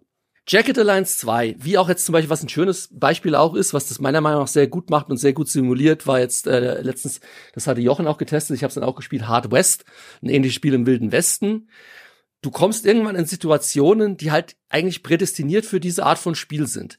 Du bist in Deckung, der Gegner ist in Deckung und dann hast du diese, diese Shootouts, wie du aus Filmen kennst. Du gehst aus der Deckung raus, schießt, gehst wieder in die Deckung zurück. Deine Gegner machen dasselbe. Nicht in Jacket Alliance 3. Du hast zehn Gegner auf der Map, die rennen rum wie ein Hühnerhaufen. In jedem Zug laufen die. die. Denen ist Deckung egal. Die laufen auf dich zu, stechen mit dem Messer auf dich ein, rennen dann weg und drehen dir den Rücken zu, rennen irgendwo hinter einen Baum, rennen wieder vor. Irgendein Gegner nimmt eine Panzerfaust, stellt sich hinter einen Baum, schießt auf den Baum und explodiert mitsamt seiner Panzerfaust. Das Gegnerverhalten, ich wusste teilweise nicht, ob ich lachen oder weinen soll, was ja. die da abgezogen haben. Das ist einfach, das war teilweise war es wirklich lustig. Also ja. ich habe auf YouTube geschaut, ich vermisse noch, da, da müsste man eigentlich großartige Reels dafür zusammenschneiden können, weil das Gegnerverhalten ist, ist grenzdebil. Also das ist das einzige Wort, das mir dazu einfällt. Ich bin auch, also ich spiele ja sehr gerne die Total War Spiele. Es ist ein anderes Genre, Strategie und so, aber diejenigen, die das Franchise kennen, die wissen, was ich meine da muss ich auch oft dabei zugucken, wie da ganze Armeen äh, daran scheitern, durch ein offenes Tor zu laufen. Da denke ich mir noch, okay, es sind auch 5000 Orks, ich verstehe es schon, ich kann es akzeptieren. Aber hier hast du mal fünf Söldner da und dann guckst du da auch ja immer so peinlich betreten zu, weil die Kamera ja den Bewegungen folgt, wie dann da der Scharfschütze die Leiter hochklettert auf den Scharfschützenturm und du denkst noch, mein Gott, das ist ja genial. Der steht jetzt da oben und visiert mich da nach und nach an, ich stehe völlig im Freien, gut gemacht. Und dann aber klettert er direkt wieder runter ja, und genau. stellt sich irgendwie an einen Felsen ran und geht in die Hocke. Und ich so, okay. und, und also, Leute, es ist jetzt auch schon nach Release, also ist jetzt nicht so, dass man sagt, oh, das ist jetzt irgendwie, da ist irgendwie ein Beta-Branch noch nicht richtig irgendwie aktiviert worden. Nee, ist einfach Quatsch. Äh, das und dann noch was anderes, um noch diesen Aspekt hinzuzufügen, dann passiert halt auch noch mal auf nicht dieser KI-Ebene, aber auf der Design-Ebene etwas, was ich immer so als Todsünde empfinde beim Gegnerdesign. Es gibt Bossgegner, die sind, also Bossgegner im Sinne von, das sind namhafte Charaktere, die führen irgendwie wie die Legion als General an oder das sind die, die Herrscher hier von irgendeinem, von irgendeinem Areal und die muss man beiseite äh, beseitigen. Und die zeichnen sich in ihrer elitären Elitärheit dadurch aus, dass sie Bullet Sponges sind. Und das mhm. finde ich einfach, das ist einfach scheiße. Also andere, ich muss sagen, bei den normalen Gegnern die haben einen angenehmen Lebensbalken, weil es fühlt sich irgendwie immer nach genau richtig an, wenn ich da mit Maschinengewehre und so drauf schieße. Ähm, es fühlt sich an, als würden die ausreichend lange leben, ne? wenn, wenn ihr versteht, was ich meine. Aber bei diesen Bossen, mhm. also was ich da auf den, es gibt ganz früh im Spiel einen Boss, der erste, dem man so richtig begegnet, der hat so ein, so ein Gefängnis besetzt und was ich auf den draufgeschossen habe, Granaten geworfen, mit den AKs draufgeschossen und dann dauert es und dauert es. Und er allerdings hat irgendwie einen wahnsinnig hohen Schadenswert mit demselben Waffentyp, den ich auch habe, und schießt mir die Leute nach und nach von den Beinen. Und das ist was, wo ich sage, also das macht keinen Spaß. Das ist kein ja. gutes Design. Da, da kommt noch ein Punkt hinzu, der, der, der meiner Meinung nach auch ganz wichtig ist, den ich jetzt schon ein paar Mal so ein bisschen angerissen habe, was das User-Feedback angeht. Ja. Und das ist für mich ganz, das Spiel zeigt dir das halt auch noch nicht mal. Es ist jetzt so, wenn ich auf einen Gegner visiere, also dann bewege ich meine Maus auf ihn, dann bekomme, kann ich, muss ich erstmal klicken, um erstmal das Zielkreuz zu bekommen. Also ich muss schon mal sagen, ich möchte anvisieren. Dann bekomme ich irgendwie ein, ein Radialmenü außenrum mit verschiedenen Optionen. Möchte ich einen Streuschuss machen? Möchte ich einen genauen Schuss machen? Auf was möchte ich alles bei ihm schießen? Ähm, Teilweise werden dann noch Zusatzinformationen eingeblendet in Pop-up-Menüs, die teilweise übers Zielen drüber gehen. Das heißt, teilweise kann ich gar nicht schießen, weil das Pop-up-Menü meinen Schussbutton irgendwie überlagert, wo ich mir gedacht habe, wer hat das bitte verbrochen? Ähm, aber das Wichtige ist halt, teilweise, du bekommst dann zumindest ein kleines Icon, das dir dann symbolisiert, hier, der hat irgendwie einen Schutz. Also wenn ich auf den Oberkörper, ist dann der Oberkörper-Icon und dann ist noch so eine Schutzweste-Icon drüber. Dann weiß ich zumindest ein bisschen, der ist gepanzert. Ich weiß aber nicht, wie viel er gepanzert ist oder was auch immer. Was ich aber schlimm finde, ist, wir sind im Jahr 2023. Wieso sehe ich das nicht an der Spielgrafik? Ja. Das, was du gesagt hast, ich habe einen Boss, äh, der aus so einer Hacienda, das war irgendwie so ein Hacienda-Boss. Der kam aus der Hacienda raus. Ich weiß nicht, ob das ein Bademantel war oder irgendwie ein Dinnerjackett, das er nur anhatte. Ich habe zwei Granaten auf ihn draufgeworfen, das hat ihn null gejuckt. In Jacket Lines ist nach einer Granate ist Feierabend. Wenn dich eine Granate direkt trifft, bist du halt weg. Zwei Granaten, da stand er immer noch. Dann habe ich ihm zwei Kopfschüsse verpasst, das hat ihn auch nicht gejuckt. Der hatte keinen Helm auf in seiner Grafik, also in der Optik, wie er da steht, der steht da im Bademantel. Und ja, ich schmeiß ja. zwei Granaten drauf und mach zwei Kopfschüsse und denk mir so, Typ, was ist denn los?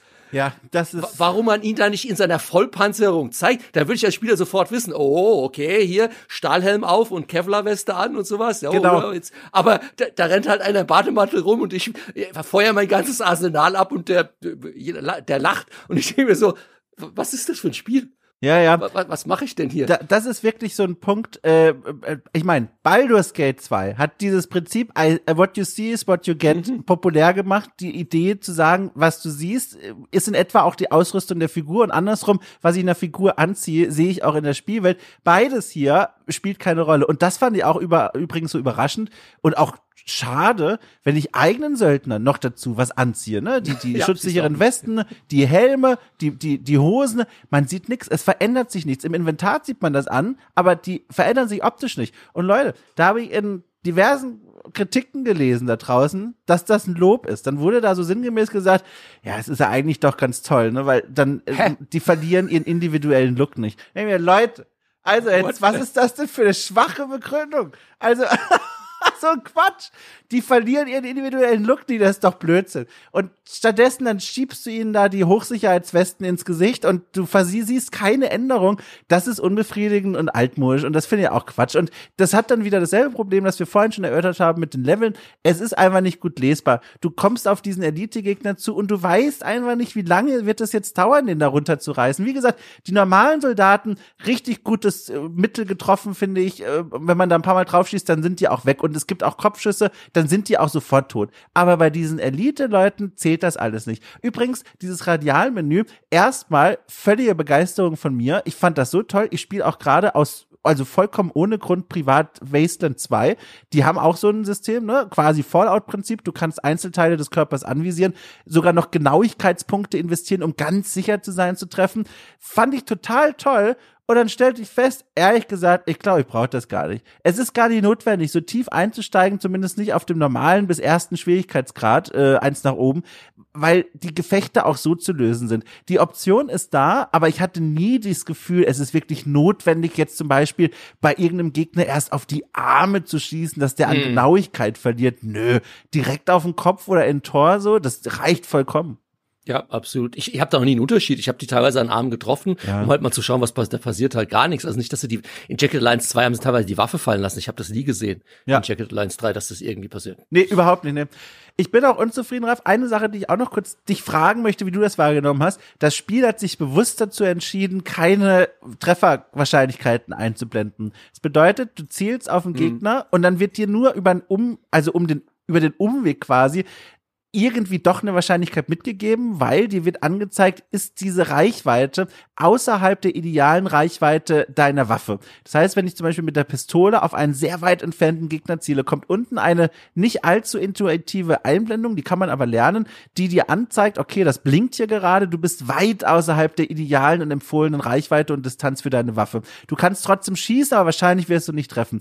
Es wird aber nicht, wie bei vielen anderen Spielen dieser Art, eine Prozentwahrscheinlichkeit angegeben. Wie hoch ist die Wahrscheinlichkeit, dass du triffst?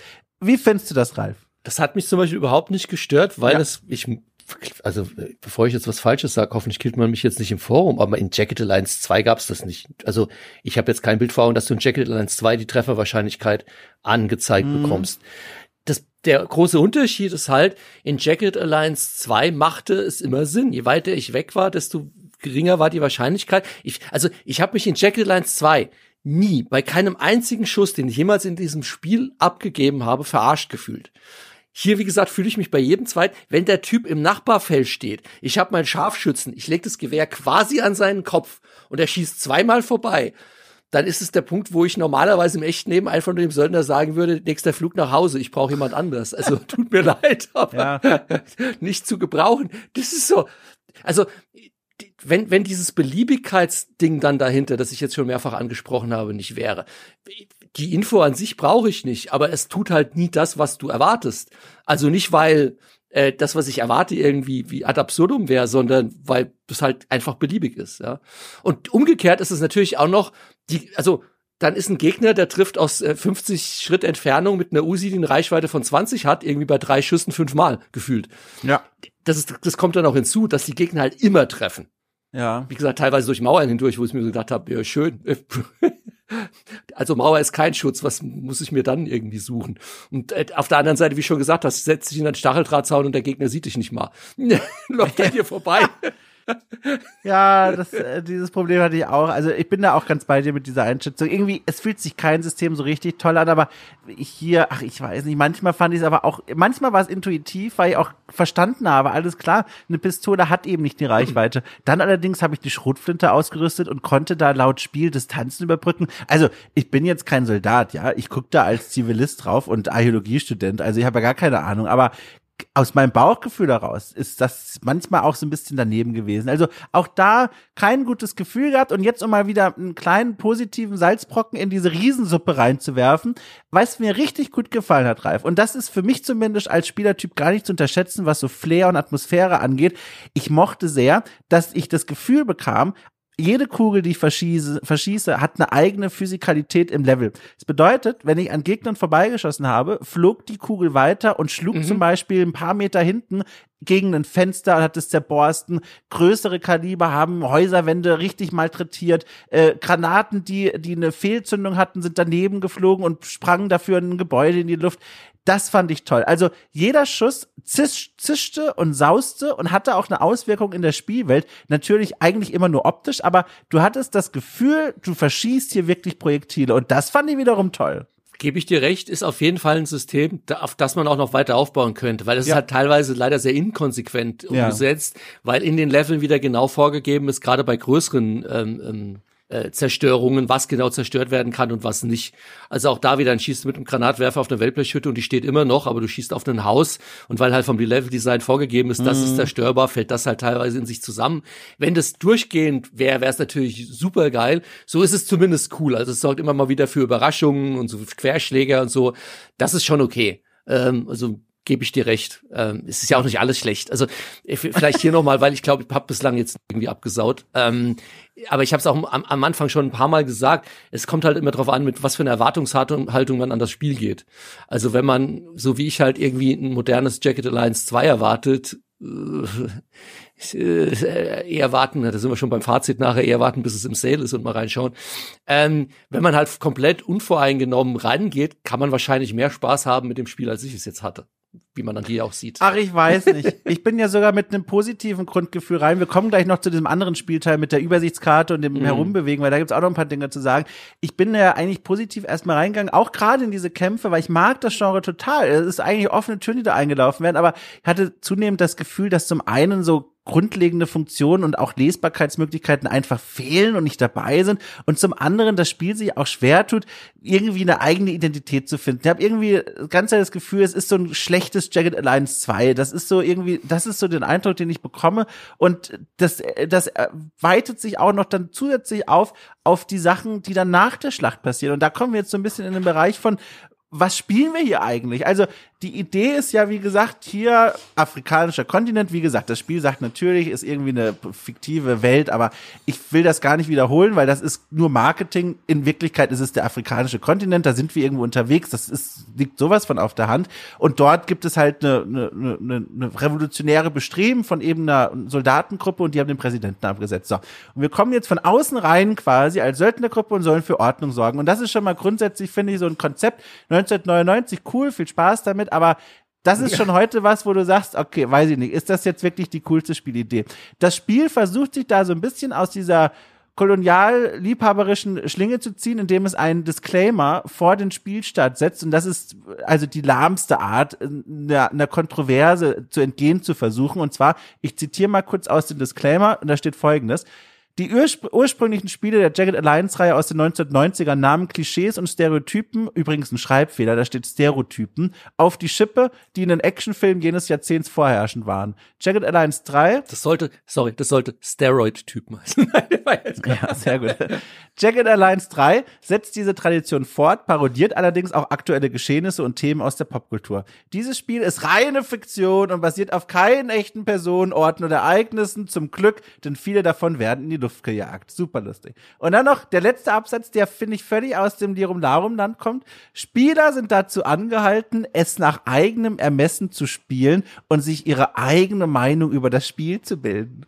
Und da denke ich mir, was? Ja, natürlich machen wir das. Aber was ist denn das für ein komischer Satz? Also, der soll in die Richtung gehen von, Leute, ne, das Spiel steht in der Tradition und damit ist es uns auch erlaubt, völlig einfach die Klischees und Stereotypen zu reproduzieren, die auch 1999 cool waren. Und das ist schon mal erstmal, finde ich, sehr schwach. Das ist der einfachste Weg, sich zu versuchen, aus so einer Schlinge rauszuziehen. Und was das Spiel danach macht, dann merkt man auch, warum es den Disclaimer gibt. Es ist völlig gedankenlos äh, mit dem, äh, mit dem Ansatz unterwegs, okay, wir machen uns keine keine Gedanken darüber, was wir mit unserem Spieldesign eigentlich für eine Botschaft senden. Ein Beispiel, das hoffentlich sogar Menschen einleuchtet, die eigentlich an solchen Spieldiskussionen kein Interesse haben. Und zwar nach der Schlacht. Deswegen passt das gerade so gut. Wenn wir die Schlacht überstanden haben, stehen wir erstmal noch auf diesem Schlachtfeld rum.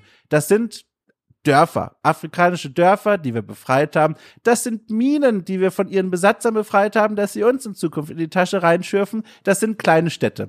Was passiert, nachdem der letzte Gegner sein Leben verloren hat? Es gibt jetzt verschiedene denkbare Möglichkeiten, die man sich so vorstellen könnte. Oh, eine Parade wird abgehalten. Ne? Wir bekommen ein Dankeschön. Die Repräsentanten der Stadt kommen auf uns zu. Nein, die Realität sieht wie folgt aus. Wir drücken die Shift-Taste, um uns den Loot anzeigen zu lassen und rennen.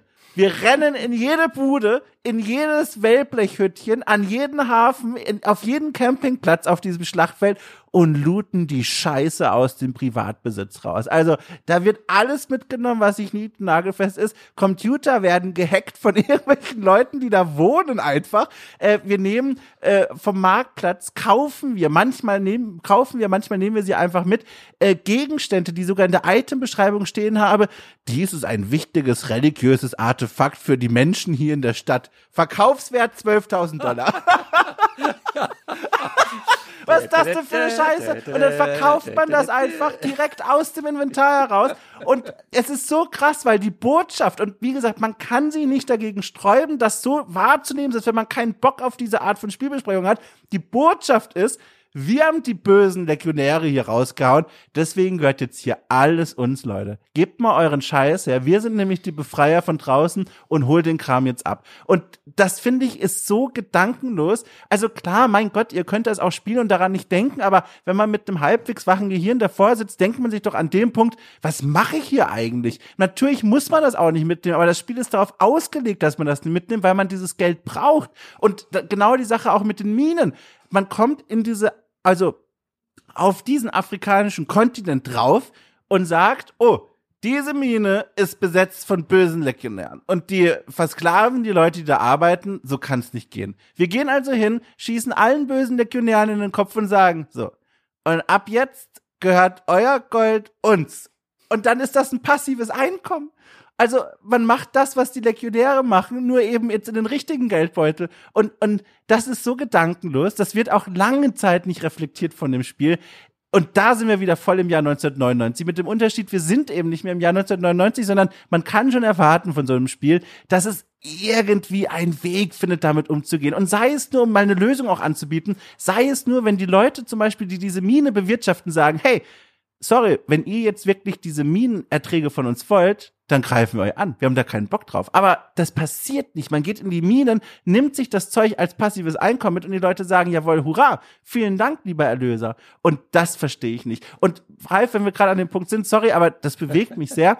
Wenn wir gerade an dem Punkt sind, ich lese davon 0,0 in deutschen Kritiken zu dem Spiel. Es kann nicht sein, dass das einfach ausgeblendet wird. Du liest in deutschen Kritiken vom Inventarsystem, vom Spielsystem, von Features, von Spielspaßkurven, aber niemand schreibt mal darüber, dass das vielleicht auch eine beschissene Message ist, die in dem Spiel transportiert wird. Und ich verstehe es nicht. Also wir sind doch nicht mehr in den 80ern. Ich habe letztens erst hier für einen Podcast die Telematch gelesen. Da würden solche Texte gut reinpassen. 1984. Aber ist das, warum, warum redet darüber heute niemand? Ich verstehe es nicht. Ralf, ich verstehe es nicht. Vielleicht noch als Ergänzung, ich, was ich ja, es sind ja nicht nur Minen, in den Minen werden Diamanten geschürft. Also ich meine, Blutdiamanten aus Afrika ist ja nun sowieso nochmal ein Ja Thema. geil, 12.000 Dollar, her damit. Ja, ein Thema für sich. Ähm, also zunächst muss man ja sagen, ich bin ja ein, tatsächlich ein Kind, also ich bin ja 71 geboren und ja. man macht, sagt mir oftmals auch eher nach, dass ich etwas unsensibler wäre. Und ich habe damals aber das war, der Film kam 77 raus. Und ich habe jetzt nochmal die Kritiken durchgelesen. Der ist, glaube ich, selbst 77 schon für die Botschaft damals jetzt nicht unbedingt gut geheißen. Aber ich habe so Filme halt früher auch gesehen, wie die Wildgänse mhm. kommen, auf dem der ja. maßgeblich, oder das, die Ursprungsidee, die Kanonen von Navarone, Agenten sterben einsam und sowas. Ich fand das cool, aber wenn selbst mir all das, was du sagst, jetzt tatsächlich auffällt in einem Spiel. Und ich finde auch, ich weiß nicht, ob das, aber vielleicht bin ich jetzt inzwischen auch schon zu sensibilisiert in die andere Richtung. Mir kam aber auch die Bevölkerung, die waren entweder abgrundtief böse oder ja. abgrundtief naiv und dumm. Ja. Also die Darstellung der afrikanischen Bevölkerung fand ich irgendwie irritierend. Ja. Also ich, ich habe da, also die, die, die Dialoge, also ich habe da nur so gedacht, die, also das geht nicht als Satire. Das ist was, was, was soll denn das sein jetzt? Also Satire ist es nicht. Es ist äh, die, die, die. Du sagst immer 99, also eigentlich ist es 70er. Die 70er sind jetzt seit 50 Jahren vorbei. Ja wa warum setzt man das nicht in? Ich meine, selbst Jacket Alliance 2 hatte ja dann noch diesen Twist mit den Minen. Das waren ja dann irgendwie teilweise noch Aliens. Da kam ja dann noch eine Alien-Rasse mit ins Spiel. Was vielleicht damals mehr vielleicht XCOM geschuldet war. Aber selbst da hat man sich noch ein bisschen mehr irgendwie abgesetzt. Aber das jetzt hier ist, ich bin da 110 Prozent bei dir, wo ich mir so denke, also ich habe in internationalen Reviews habe ich einiges gelesen, so Racial Stereotypes ja. und geht ja gar nicht und sonst was. Ich glaube, ich habe gar keine deutschen Tests gelesen, aber wie gesagt, liebe Zuhörer da draußen, wenn, wenn der etwas unsensible Adam schon da stirnrunzelnd davor sitzt, dann will das was heißen. Also ich kann dir da nur recht Und ich, also ich verstehe es halt auch nicht, weil, weil wie gesagt, ich habe auch extra jetzt schon mal diese Lösung, eine angeboten und die habe ich mir jetzt spontan ausgedacht. Da gibt es bestimmt noch klügere Game Design Ansätze. Man kann daraus ja sogar ein noch besseres Spiel machen. Das ist ja spielmechanisch interessant, wenn du mal abwägen musst, okay, beute ich die jetzt aus oder lass ich's, weil ich mit Widerstand rechnen muss. Das ist ja eine interessante Entscheidung, die man treffen muss, aber das Spiel geht nicht so weit. Das ist für, für das Spiel. Ja, oder zu sagen, ey, ich kann es ausbeuten oder hört mal zu, ich muss auch meine Söldner finanzieren, lass uns halbe halbe machen. Ja, sowas. Und dafür könnt ihr irgendwie den Rest ins Dorf stecken. Also interessante äh, tatsächlich Auswahlmöglichkeiten, die mich auch vor gewisse äh, Entscheidungsmöglichkeiten stellen. Aber wie gesagt, in dem gesamten Spiel hast du ja, ja keine interessanten Entscheidungsmöglichkeiten. Das ist ja alles gewürfelt. Genau, und wie gesagt, in deutschen. Ich wiederhole mich, glaube ich, inzwischen mit meinem Rant.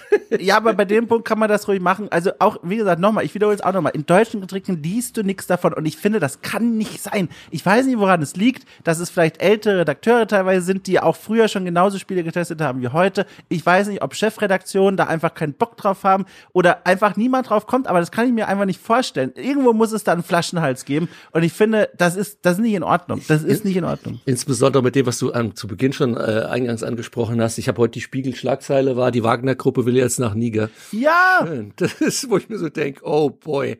Eben, also es gibt ja auch noch so, also ich meine, dafür kann natürlich Jagged Alliance 3 nicht, dass in Afrika droht ein Krieg auszubrechen, also noch einer. Aber äh, auch da, da wird's noch mal klar, äh, wir müssen nur vom Spieltab in die Tagesschau wechseln und sehen mm. dort Geschichten, die wir hier jetzt uner also unerwarteterweise parallel, dafür kann wie gesagt das Spiel nicht, aber die wir danach spielen, aber völlig flach und also, und auch da wieder der Punkt, wenn jetzt Leute sagen, na ja, das ist ja auch Jagged Alliance, das ist ein Videospiel, denke ich mir, ja und? Das ist das einflussreichste Unterhaltungsmedium der modernen Welt wenn nicht von diesem Medium, von welchem dann kann ich denn bitte wenigstens die Kritik äh, als angenommen erwarten oder die Kritik äußern können, dass es so vielleicht nicht cool ist. Aber okay, aber ich, ach, ich bin da, Ralf, ich find's einfach so doof. Also, dass es da auch keinen Widerhallen gibt, weißt du, die, also aus Deutschland, dass dann mhm. da niemand auch mal sagt, da werten wir jetzt vielleicht sogar mal einen Punkt ab. Oder es muss ja gar nicht so weit gehen, da fallen ja auch schon wieder ohnmächtig um, Leute, wenn ich das sage, aber dass das überhaupt nie angesprochen wird, mir ist es ein Rätsel. Mir ist es ein Rätsel.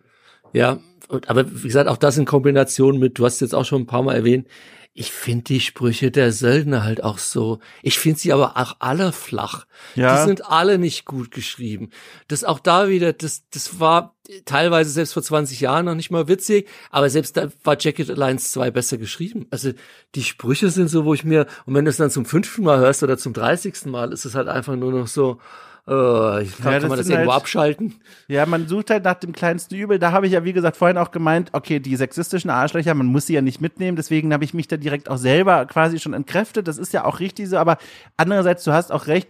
Also, ich habe da jetzt auch noch keine Sympathen gefunden. Den Hitman nee. fand ich ganz nett. Das ist so ein in die Jahre gekommener Söldner, der irgendwie das Gefühl hat, sein Bauch wird zu dick, er muss es wieder allen beweisen. Das ist irgendwie nett. Aber er ist auch derjenige, der die komischen Sexarbeiterinnen-Sprüche macht, wo ich mir auch denke, Weiß ich nicht, ob ich dich jetzt doch so cool finde. Dann gibt es noch so einen Medic, den ich immer dabei hatte, weil er billig ist, so ein Rekrut, so ein, so ein unsicherer Typ, der mich dann immer genervt hat mit so Sprüchen wie, oh, oh ich, ich weiß nicht, ob ich ihn treffen würde. Und, und es ist so, ach komm, ey, ist denn hier niemand einfach cool? Und dann auch so, auch so, also jetzt will ich diesen Schritt nicht gehen, weil es ist dann wirklich doll überzeichnet, aber im Grunde halt auch noch so rassistische Stereotypen. Da hast du da den Russen, der mhm. trinkt als passiv seinen Wodka, dann wird der widerstandsfähiger. Also Leute, das ist auch schon so an der Grenze, wo ich denke, Ach, also das ist alles, das sind alles so kleine Elementchen gemeinsam mit den harten spielmechanischen äh, Fehlern einfach, die dann mich so auch nach 30 Stunden immer noch nicht richtig entspannt vor dem Fernseher sitzen lassen. Aber wenn wir schon bei der Story sind, weil es ja. gehört ja an sich auch dazu ein Stück weit. Ich habe das nur gelesen, aber es soll ja irgendwann, glaube ich, so nach 20 Stunden auch noch mal ein Story-Twist kommen, der auch noch mal Einfluss auf das Spielgeschehen hat. Hast du den gehabt?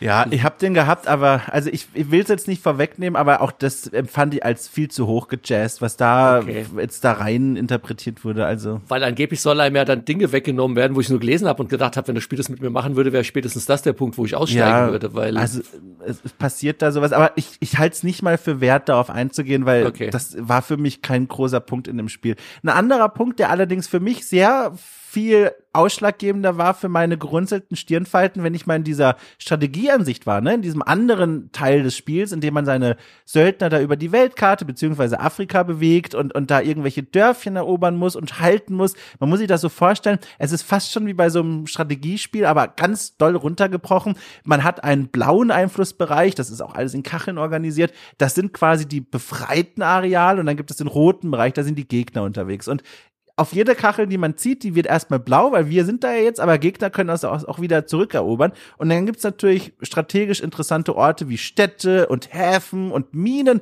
die alle uns irgendwie einen Bonus geben. Und was ich gar nicht kommen sah als ein vielleicht mechanisches Problem, aber ich bin, hatte dann total damit zu kämpfen war, man verliert sich ja wahnsinnig in so kleinen Schlachten. Also immer, ich musste feststellen, nach ein paar Stunden, wenn dann so richtig der Laden am Laufen war und ich so auch wusste, wusste, in welche Richtung ich gehen will, ich hatte ständig mit Abwehrkämpfen zu tun. Der Gegner schickt ab und zu Gegner, äh, äh, Einheiten zu meinen Städten, dann muss ich die verteidigen, ich muss Gegner abfangen, ich muss von meinen Zielen abweichen, um irgendwie noch ein Diamantenköfferchen mitzunehmen, das da gerade auf Patrouille ist. Ich hatte das Gefühl, der ganze Spieldurchlauf, der ist so zerfasert, weil ständig neue Minischarmützel entstehen, die mich auch immer wieder so nervig zurückwerfen. Dann lasse ich einmal den Hafen unbeaufsichtigt, dann kommt der Gegner, läuft über den Hafen und läuft auch weiter. Der Hafen ist für mich jetzt nicht mehr benutzbar. Jetzt muss ich mit meinen Söldnern zurück zu dem Hafen, den wieder freischalten und es ist so ein, so ein Mini organisieren, also das war nicht spaßig, muss ich sagen. Hast du denn keine Milizen da trainiert oder sind die einfach Doch, platt gemacht worden? Genau, man kann, gut, dass du sagst, man kann an den strategisch dort Milizen rekrutieren und, und trainieren. Das sind dann wirklich Abwehrkräfte quasi. Die halten auch eine Weile, aber, vielleicht habe ich da was falsch gemacht, aber wenn die mal verwundet wurden, bleiben die verwundet. Das heißt, wenn der Gegner häufig genug angreift, sind die irgendwann alle weg und dann gehört dem Gegner die Stadt. Und früher oder später muss man quasi wieder hin, um sie zu trainieren, neu aufzubauen. Und das führte zu diesem Scharmützel-Dynamik-Ding. Äh, mm, okay. Also so weit bin ich nicht gekommen. Okay. Das, ja, wir, also ich habe einige ja. Minen und Städte und alles eingenommen und ich habe dann immer gleich Milizen trainiert. Auch da wieder sagt einem natürlich keiner und wie wichtig das ist, sondern das ist halt alles so Jacket Alliance 2 Erfahrung eher gewesen. Ja. Ähm, deswegen bin ich da aber weitgehend verschont geblieben, aber nach zehn Stunden, wie gesagt, nach zehn Stunden war der Schwierigkeitsgrad auch so, wo ich mir dachte, ich habe Geld ohne Ende, ich habe Waffen ohne Ende. Ähm, wenn wenn meine ist, Söldner mal ja. treffen würden, wenn wenn aus aus zwei Meter fünfzig Entfernung, dann Ich hatte da echt so eine ganz, also so ein komisches Gefälle. Da will ich auch noch mal gerne wissen, ob das bei dir auch so war. Spielbeginn richtig schwer. Also den Spielbeginn habe ich als super schwer empfunden. Selbst als ich rausgefunden habe, ich kann mir doch selber einen Söldner zusammenbasteln. Diese erste, man muss am Anfang zwei Städte befreien und dann diesen Bossgegner bekämpfen. An diesen Punkt zu kommen, ohne sich zu verschulden, ich fand das nicht einfach. Und danach aber, danach lief's, finanziell zumindest, hatte dann wenig Probleme noch. Dann war das Nervige, diese Abwehrgefechte ständig zu führen. Aber für mich fühlte sich das sehr nach so einem Snowball-Moment an, ne, wenn man mal diese erste Hürde überstanden hatte. Kannst du das noch beurteilen oder hat es dafür nicht mehr gereicht? Ich fand es eher einfach, was aber auch, weil es wieder da was dazu kommt, was meiner Meinung nach auffehlt. Du musst halt, also du musst eigentlich rushen ähm, um ja, hier ja. mit, einem, mit, Mhm. mit dem ATS äh, ähm, Synonym äh, anzukommen, was du in Jacket Alliance 2 so nicht kannst. Weil in Jacket Alliance 2 musst du schlafen. Deine Söldner brauchen Schlaf, brauchen sie hier in Jacket Alliance 3 nicht mehr.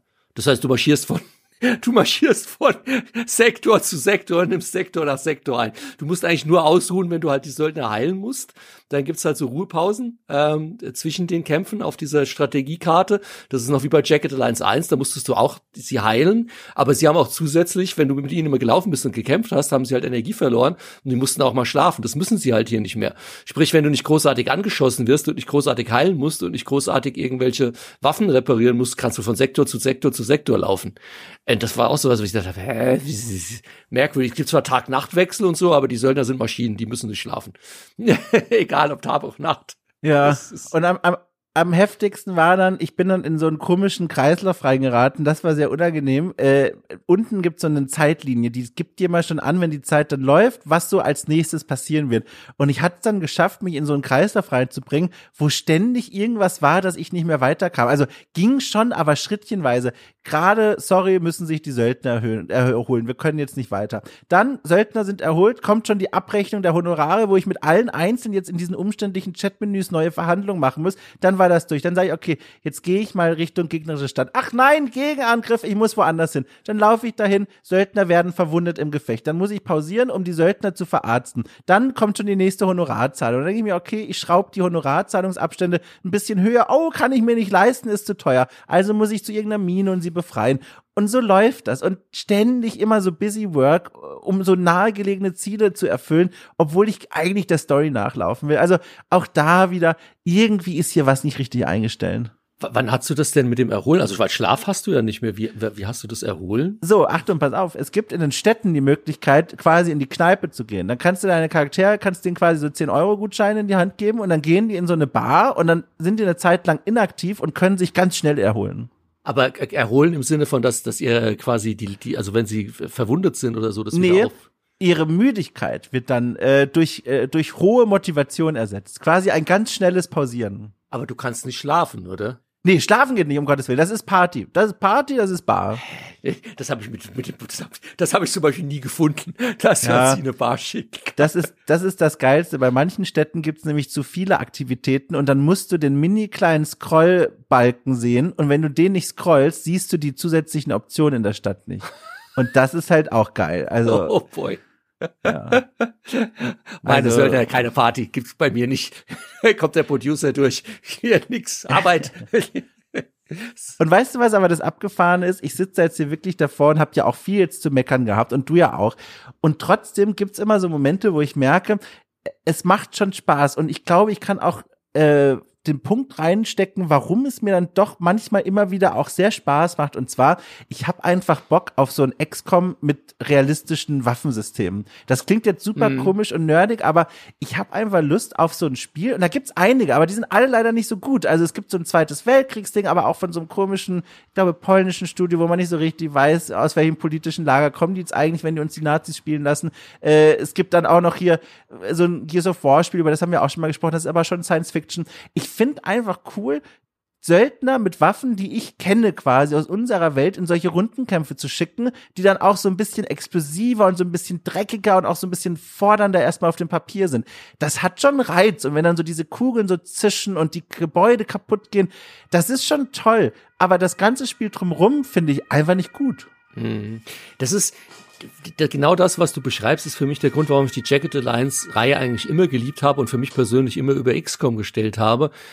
das ist grundsätzlich noch nicht mal so die, die, die modernen Waffen. Das ist einfach, für mich ist immer, wenn ich in einem Spiel sofort weiß, um was es da geht. Also wenn ich ja. weiß, dass eine AK-47 halt weiter schießt halt ein Revolver. Ja, ja, genau. Das könnte auch ein Mittelalter-Szenario ja. sein. Ich weiß, was ein Bogen macht. Ich weiß, dass Lanzenträger gut gegen Pferde sind. Deswegen spiele ich zehnmal lieber Age of Empires als StarCraft. Ja. Weil ist jetzt die Plasma-Gun besser als der Hyperlaser im, im, im keine Ahnung was Raum. Also das, das ist immer für mich so abstrakt und das muss ich immer erst lernen.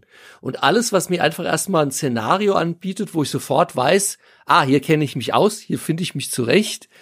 Deswegen fand ich halt die Jacket Alliance Reihe immer stärker. Ähm, wie du schon gesagt hast, auch Gears Tactics war halt, wie gesagt, das macht meiner Meinung nach viel, viele Sachen auf der Spielseite besser.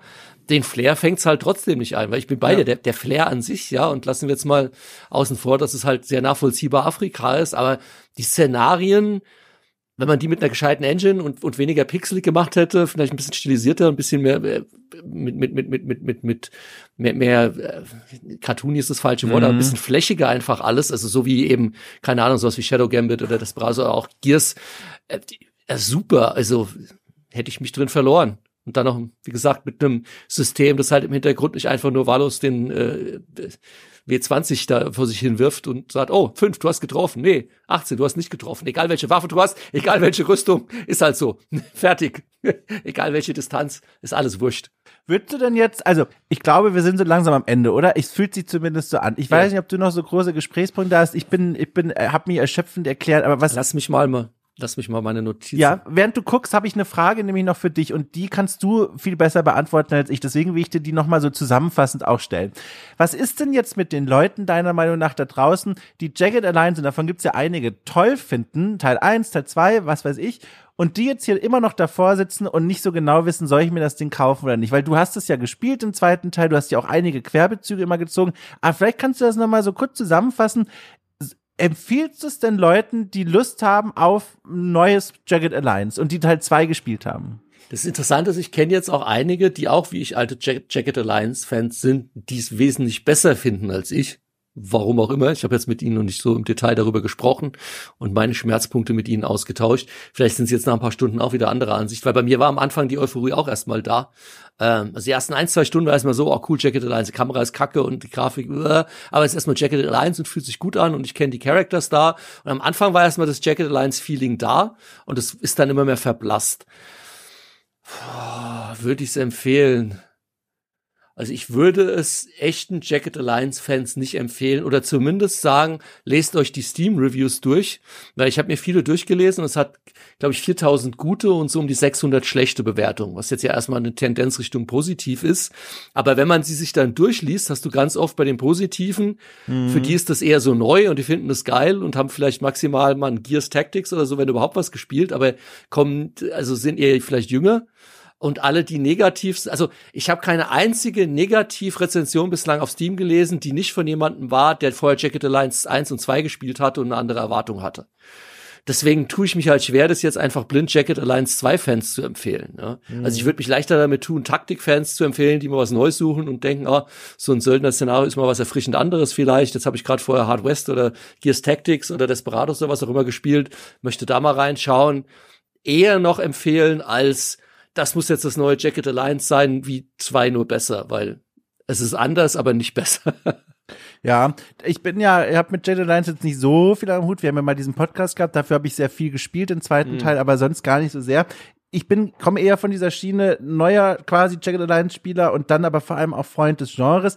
Mir fehlt dann diese, was ich als modern, aber auch mittlerweile als wirklich notwendig auch empfinde. Mir fehlen diese Dynamiken zwischen den Söldnern, um wirklich sagen zu können, mhm. okay, Taktik, Leute, ne, das ist was für euch, weil das fehlt und das reißt so ein Loch, finde ich, dass die einfach nur so nebeneinander agieren und dann noch dieser komische Schauplatz da, da tue ich mich schwer mit. Das einzige, wo ich halt immer wieder so als positiven Punkt dran denke, ist das Geräusch von den Kuh Kugeln, die an meinen Zielen vorbei gegen die Wände schlagen, wo ich da wahrscheinlich wie so ein Reptil einfach in meinem kleinen Echsenhirn dann sitze und denke so, oh, das klingt cool.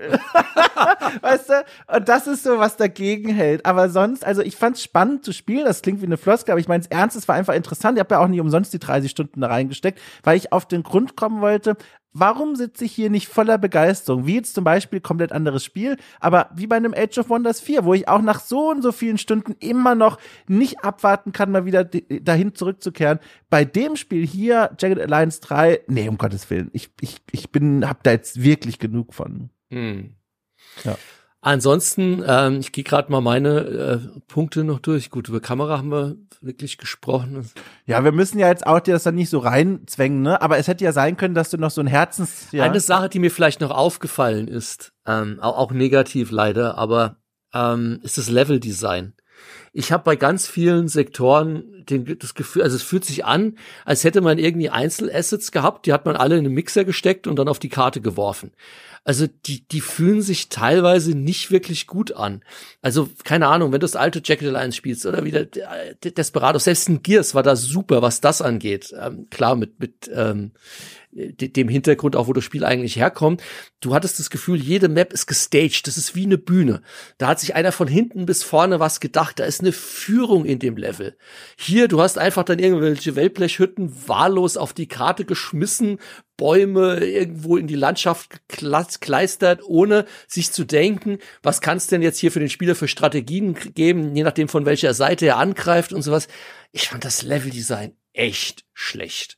Und das dann noch in Kombination, wenn du manchmal Sektoren befreit hast, und es waren zivile Sektoren wie eine Stadt, dann rennen danach in der Stadt gefühlt 50 NPCs rum, die rennen alle kreuz und quer, alle haben irgendwie einen, einen, Balken über sich, wie sie heißen und was sie machen und du hast einfach nur noch ein riesen Gewusel aus, aus Tags, die da über die Landschaft wuseln. Dann hast du noch, äh, wie du schon beschrieben hast, dann irgendwelche Kisten, die du plündern kannst mit Hotspots drüber. Das ist dann alles einfach nur noch so, du schaust auf die Stadt und denkst dir nur, ah, ich gehe wieder in meine äh, Übersichtsmap auf der Strategiekarte, weil das ist mir zu doof hier. Also so ging's mir immer. Also das war was, was mir auch noch echt negativ aufgefallen ist, weil mit den Assets, die sie hatten und den Elementen, die sie hatten und dem Setting, die sie hatten, so teilweise nichtssagende Karten zu bauen, fand ich ein bisschen äh, vergeudet, muss ich sagen.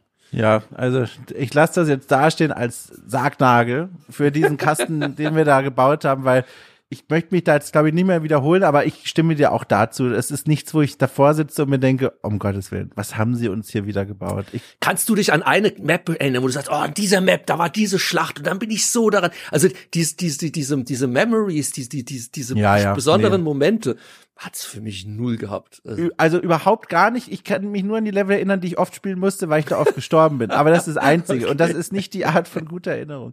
Ja. Naja.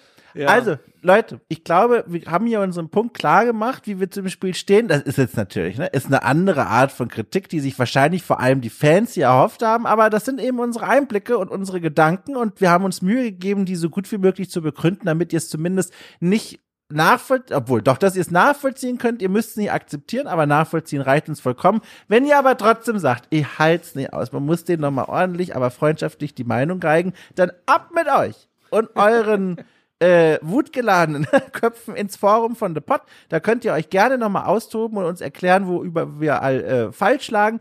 Äh, ansonsten nehmen wir aber auch sehr gerne Lob äh, und, und Freudentaumel, weil wir es jetzt endlich mal erfasst haben, dass das Spiel doch nicht so gut ist, wie euch die Welt da draußen zu sagen hat. Ich glaube, wir beide gehen hier raus mit, weil wenn ihr Bock drauf habt, kauft's im Sale, aber jetzt hier da 50 Euro hinknallen für den gedankenlosen Afrika-Strategie-Hit da, weiß ich nicht. Ja, das wäre auch mein Fazit. Top. Damit gehen wir raus und verweisen noch auf den Hinweis, weil das ist ja hier die offene Sonntagsfolge. Falls ihr da draußen jeden Sonntag vor eurem Handy sitzt und denkt, Mensch, toll, endlich mal wieder eine neue Folge von The Pod, habe ich jetzt hier gute Neuigkeiten für euch. Und zwar, es gibt noch eine ganze Reihe an Premium-Formaten, die werden von unserem Team produziert, die erscheinen jeden Tag, außer montags, oh, und samstags, aber sonst immer. Äh, und die äh, könnt ihr euch freischalten, wenn ihr The Pod bei äh, Patreon und oder Steady unterstützt, äh, für fünf Dollar bzw beziehungsweise eure Seite mit dabei. Guckt euch einfach mal an, lässt die alles finden über Google und die Folgenbeschreibung. Viel Spaß auf jeden Fall, aber nicht mit Jagged Alliance 3. Tschüss. In diesem Sinne. Over and out.